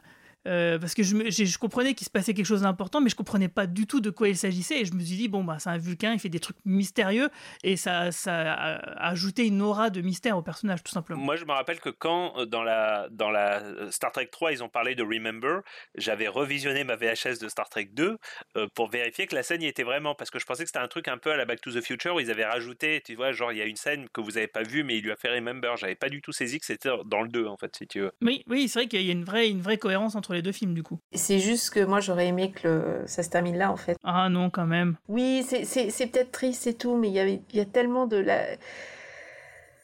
J'aime bien, j'aime bien les scènes comme ça où c'est... Où... Enfin, la scène est tellement efficace, tellement bien jouée. Tu te serais privé de tout ce qui a suivi? Et moi j'ai une question. Euh, pourquoi Nimoy euh, Déjà le 1 c'était c'était compliqué pour qu'il revienne. Le 2 euh, machin. Pourquoi il Enfin c'est ça, ça, ça avait l'air compliqué quand même la, la relation qu'il avait. euh. Il faut regarder Galaxy Quest pour comprendre. Si tu veux, Nimoy c'était un, artiste complet qui avait des qui avait des velléités, qui voulait faire autre chose et qui craignait d'être totalement absorbé par son par son rôle en fait, de ne pouvoir faire que ça, de n'être vu que comme ça. Il en avait marre en fait. Il le vivait mal, si tu veux, d'être dans la rue euh, à Monsieur Spock, les oreilles pointues et tout. Lui c'était un peintre, il avait des il avait il avait des vocations, il voulait devenir réalisateur, euh, etc etc. Et c'était un petit peu dur pour lui d'être associé à ce rôle. À cette époque-là, il a fait un livre qui s'appelait I Am Not Spock, où il expliquait pourquoi, il... t'imagines rien que le titre, il voulait expliquer pourquoi il n'était pas Monsieur Spock, en fait, si Mm. tu veux. Et puis finalement, quelques années plus tard, il s'est rendu compte que, ben, euh, il s'est réconcilié avec le rôle en quelque sorte, et ça a pris du temps, et il a fait un deuxième livre qui s'appelait I Am Spock. Ah oui, c'est si. Ouais, ouais, non, non, c'est, tout est vrai. Et euh, voilà, mais ça a pris du temps. Et, euh, et, et- et finalement, on peut le comprendre aussi, hein, parce que c'était quand même un personnage emblématique. Et c'est vrai que Nimoy n'était que Spock, en fait. Si tu Mm. veux. C'est- ça n'a été que ça pendant des années, des années, des années. Il en avait ras-le-bol, quoi. Oui, bah, comme Marc Hamill. euh, Mais c'est vrai que c'est des personnages euh, vraiment des, des personnages vraiment différents. Et, et c'est vrai qu'après Nimoy s'est un peu épanoui en tant que réalisateur de cinéma aussi. Il a réalisé, euh, il a réalisé pour Star Trek, mais il a aussi réalisé la version américaine de Trois hommes et un couffin qui a été un gros succès. Et à partir de là, peut-être que à partir du moment où il a pu prouver qu'il était capable d'autre chose, il a il s'est senti moins embarrassé par le rôle de Spock qu'il a finalement fini par accepter jusqu'à il jouait encore Spock euh, six mois avant de mourir. Ouais. C'est un peu comme Brett Spinner qu'on avait marre d'être data aussi. Alors Brent, c'était un peu différent de, de ce que je sais. C'est Brent, il, il n'assumait plus euh, son vieillissement par rapport au personnage de Data. C'est-à-dire que lui, il se voyait dépérir, gros, euh, physiquement, mais même il avait pris un peu de poids, etc., etc. Et il se sentait ridicule dans les dans les shoes de son, dans les chaussures de son personnage qui était un droïde et donc euh, qui ne vieillissait pas, si tu veux. À ma connaissance, c'était la raison principale pour Brent Spinner. Mais moi, je, moi, je dois dire que Leonard Nimoy, je l'avais vu dans les, euh, dans les autres saisons, dans les saisons ultérieures de Mission Impossible, où il remplaçait euh, Martin Landau dans, euh, dans, le, dans le rôle du personnage qui changeait d'apparence et, et tout ça. Et j'arrivais, et en fait, je ne voyais que Spock quand je, je voyais Mission Impossible. Quand je le voyais dans une autre série, je, je voyais que Spock. Et pourtant, je, je voyais plein de choses. Mais il a, il a été tellement marquant dans ces trois saisons de, de Star Trek qu'en fait, je pense que la, plupart des gens étaient comme moi, alors qu'il y avait d'autres acteurs que, qui ont réussi à. Et pourtant, il était très bon hein, dans Mission Impossible ou dans les autres, dans les autres séries, mais c'est juste que il a été tellement incroyable, il a tellement incarné Spock qu'on ne voyait que ça en fait. Avant de conclure euh, donc ce podcast, je vais vous demander à tous qu'est-ce que vous pensez du film maintenant. Est-ce que vous le recommanderiez euh, pour débuter la franchise? Donc on va commencer avec toi, Manu. Pour débuter la franchise, euh, bah, c'est peut-être plus accessible aux gens, euh, malgré le fait que ce soit une suite d'un épisode, mais on n'en a pas besoin au sein du film. C'est peut-être plus accessible euh, au grand public que Star Trek 1, en l'occurrence. Et euh, ouais, je pense que je peux le conseiller. Je pense que il a... ça reste un bon film euh, hors franchise euh, qui peut être vu par tout le monde. C'était ce qui était un peu le but des films à l'époque euh, pour essayer d'attirer un plus grand public. Euh, moi, mon avis, c'est toujours le même. C'est un film que j'aime bien, qui fait bien les choses, qui lance bien sa trilogie. Euh, clairement, il est très efficace. C'est un des meilleurs des films Star Trek pour moi. Et ouais, ouais, je vais en rester là. C'est un avis positif et ouais, je le recommanderais. Euh, bah écoutez, oui, pour le coup, je le recommanderais pour commencer, euh, contrairement au, au 1, même si le 1 a ses qualités, euh, qu'on a déjà évoquées dans le précédent podcast. Je pense qu'effectivement, euh, c'est plus axé grand public et c'est plus facile de rentrer dedans. Et comme moi, j'avais pas vu le Spaced, avant de voir le, film, que c'est suffisamment bien remis dans le contexte et expliqué pour qu'on puisse se lancer dans, dans, Star Trek à partir de ce numéro-là. Ouais, c'est vrai que les scènes d'exposition sont assez efficaces. Mais du coup, est-ce que tu l'as regardé avec ton chéri? Non, il était pas là. Ah, Mais effectivement, quand je lui ai dit, hey, je dois regarder un nouveau film Star Trek, il m'a dit, ouais. je dit bon, d'accord. C'est toutes les deux semaines maintenant. oui, mais non, ça l'a pas convaincu. Je pense que le premier, ça l'a tué. Et toi, Romain? Ouais, bien sûr. Pour moi, alors le film a vieilli, hein, forcément. Il, il, était déjà vieux quand je l'ai vu. Maintenant, il a encore pris 30 ans. Enfin, il a pris 20, 25 ans de plus dans la gueule. Donc oui, forcément, le film a vieilli. Mais, mais ça reste pour moi la quintessence de Star Trek. Hein. On, l'a, on, l'a, dit plusieurs fois, mais en termes de valeur, en termes de temps qui passe, en termes de fidélité à ses personnages. Donc oui, si tu veux, j'ai beau me retourner le problème dans la tête dans tous les sens, ça reste la quintessence de Star Trek. Et oui, je le conseille à, comme premier film à quelqu'un qui n'a jamais vu Star Trek, dans le sens où, à mes yeux, à mes yeux, et je je suis pas sûr que vous serez d'accord, mais si tu regardes ce film et que tu n'aimes pas, que tu ressens rien et que tu dis moi bof, pour moi, il y a quand même peu de chances que le reste de ce que Star Trek a à t'offrir te touche. En fait, voilà.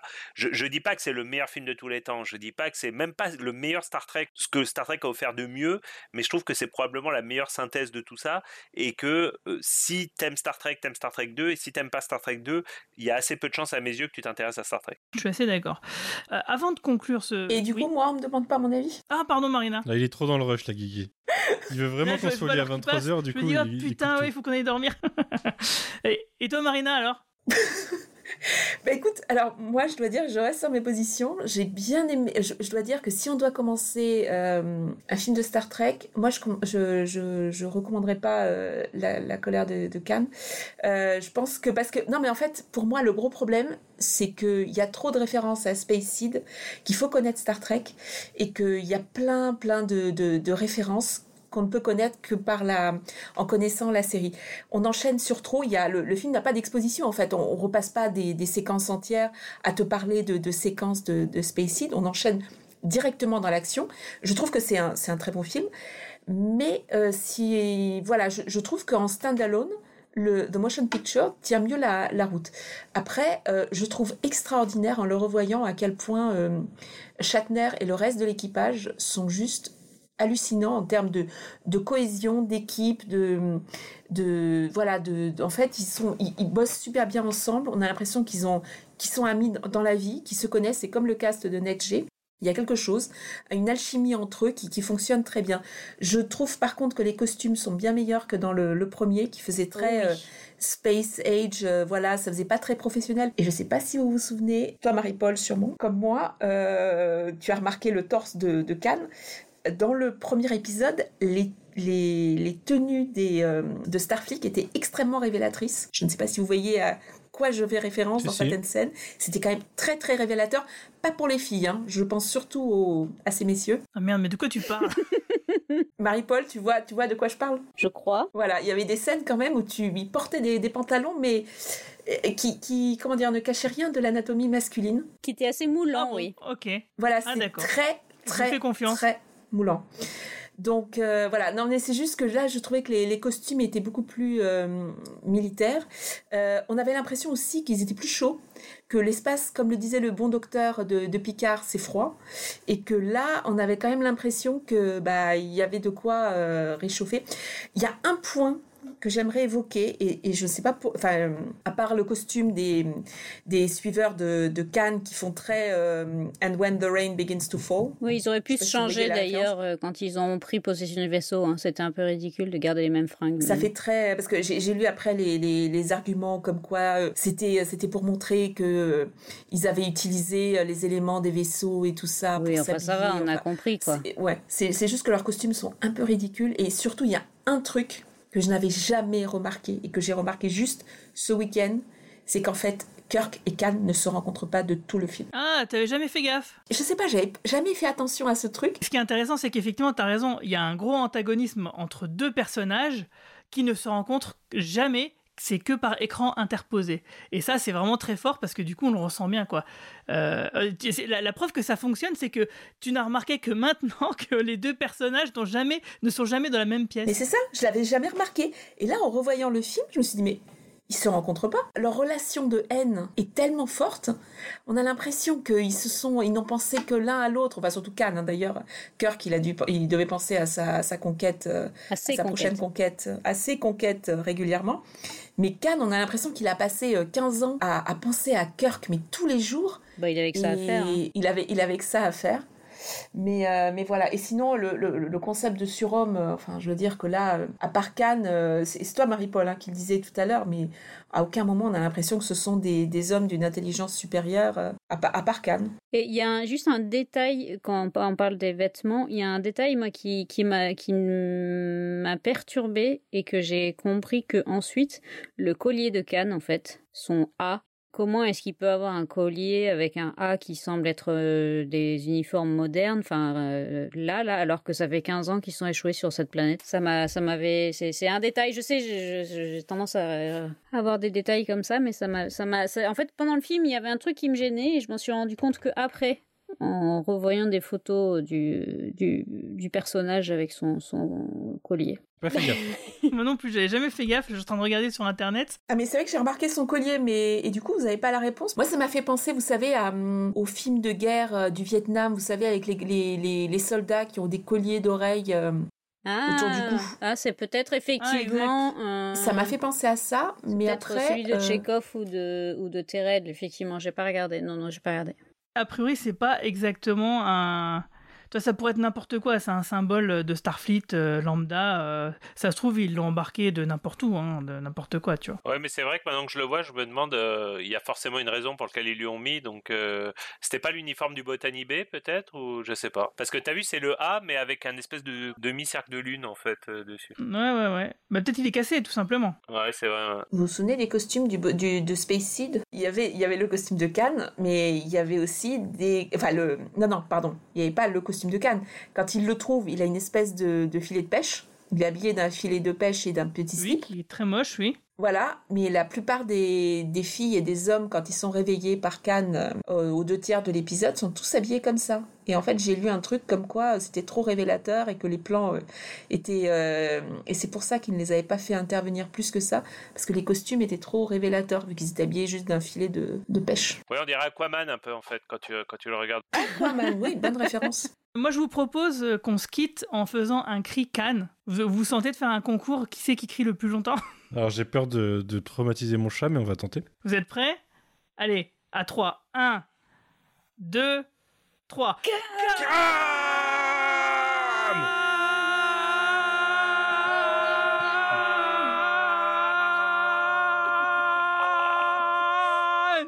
moi ça m'a fait rigoler, j'ai pas réussi à te dire. Ah, moi j'ai parti dans une crise de tout. Mais je pense pas qu'on puisse pas de Shatner dans le côté. Euh, là, pour le coup, pour le coup, il est tellement bon dans la scène finale, mais là, cette scène-là, elle est, too much. Après ce cri de Cannes où j'ai même pas réussi à tenir 3 secondes, je me sens vieux. je me sens trop fumeur, moi, personnellement. En, tout cas, merci beaucoup à tous euh, d'avoir participé à ce podcast. Alors, on l'a pas évoqué aux les podcasts précédents, mais on a fait un site internet, euh, ça s'appelle podcast.lecadranpop.fr. Donc, vous pouvez retrouver euh, bah, nos podcasts, bien sûr, mais aussi bah, des petits bonus et puis les, de l'actualité. Des fois qu'on commente, on fait des petits articles qui vont bien. Tu dis on, mais c'est toi qui as tout fait, Guigui. Hein. On va pas se mentir. Ouais, mais on est une équipe quand même. Et les magnifiques dessins de, de Guigui hein, sont bravo. Que les auditeurs le sachent, je, produis beaucoup de choses sur le coin pop, mais euh, c'est Guigui qui gère tout le cadre pop euh, et il surproduit beaucoup. Merci, merci. Bah, en tout cas, merci à vous. Euh, et puis, bah, je vous dis longue vie et prospérité. Et puis à la prochaine fois pour Star Trek 3. Salut. Ciao tout le monde. Ciao. Salut. L'espace la dernière frontière. Voici les voyages continuels de l'astronef Enterprise. Sa mission est toujours d'explorer de nouveaux mondes étranges, de rechercher de nouvelles formes de vie, de nouvelles civilisations, d'aller hardiment là où jusqu'à maintenant aucun homme n'est allé.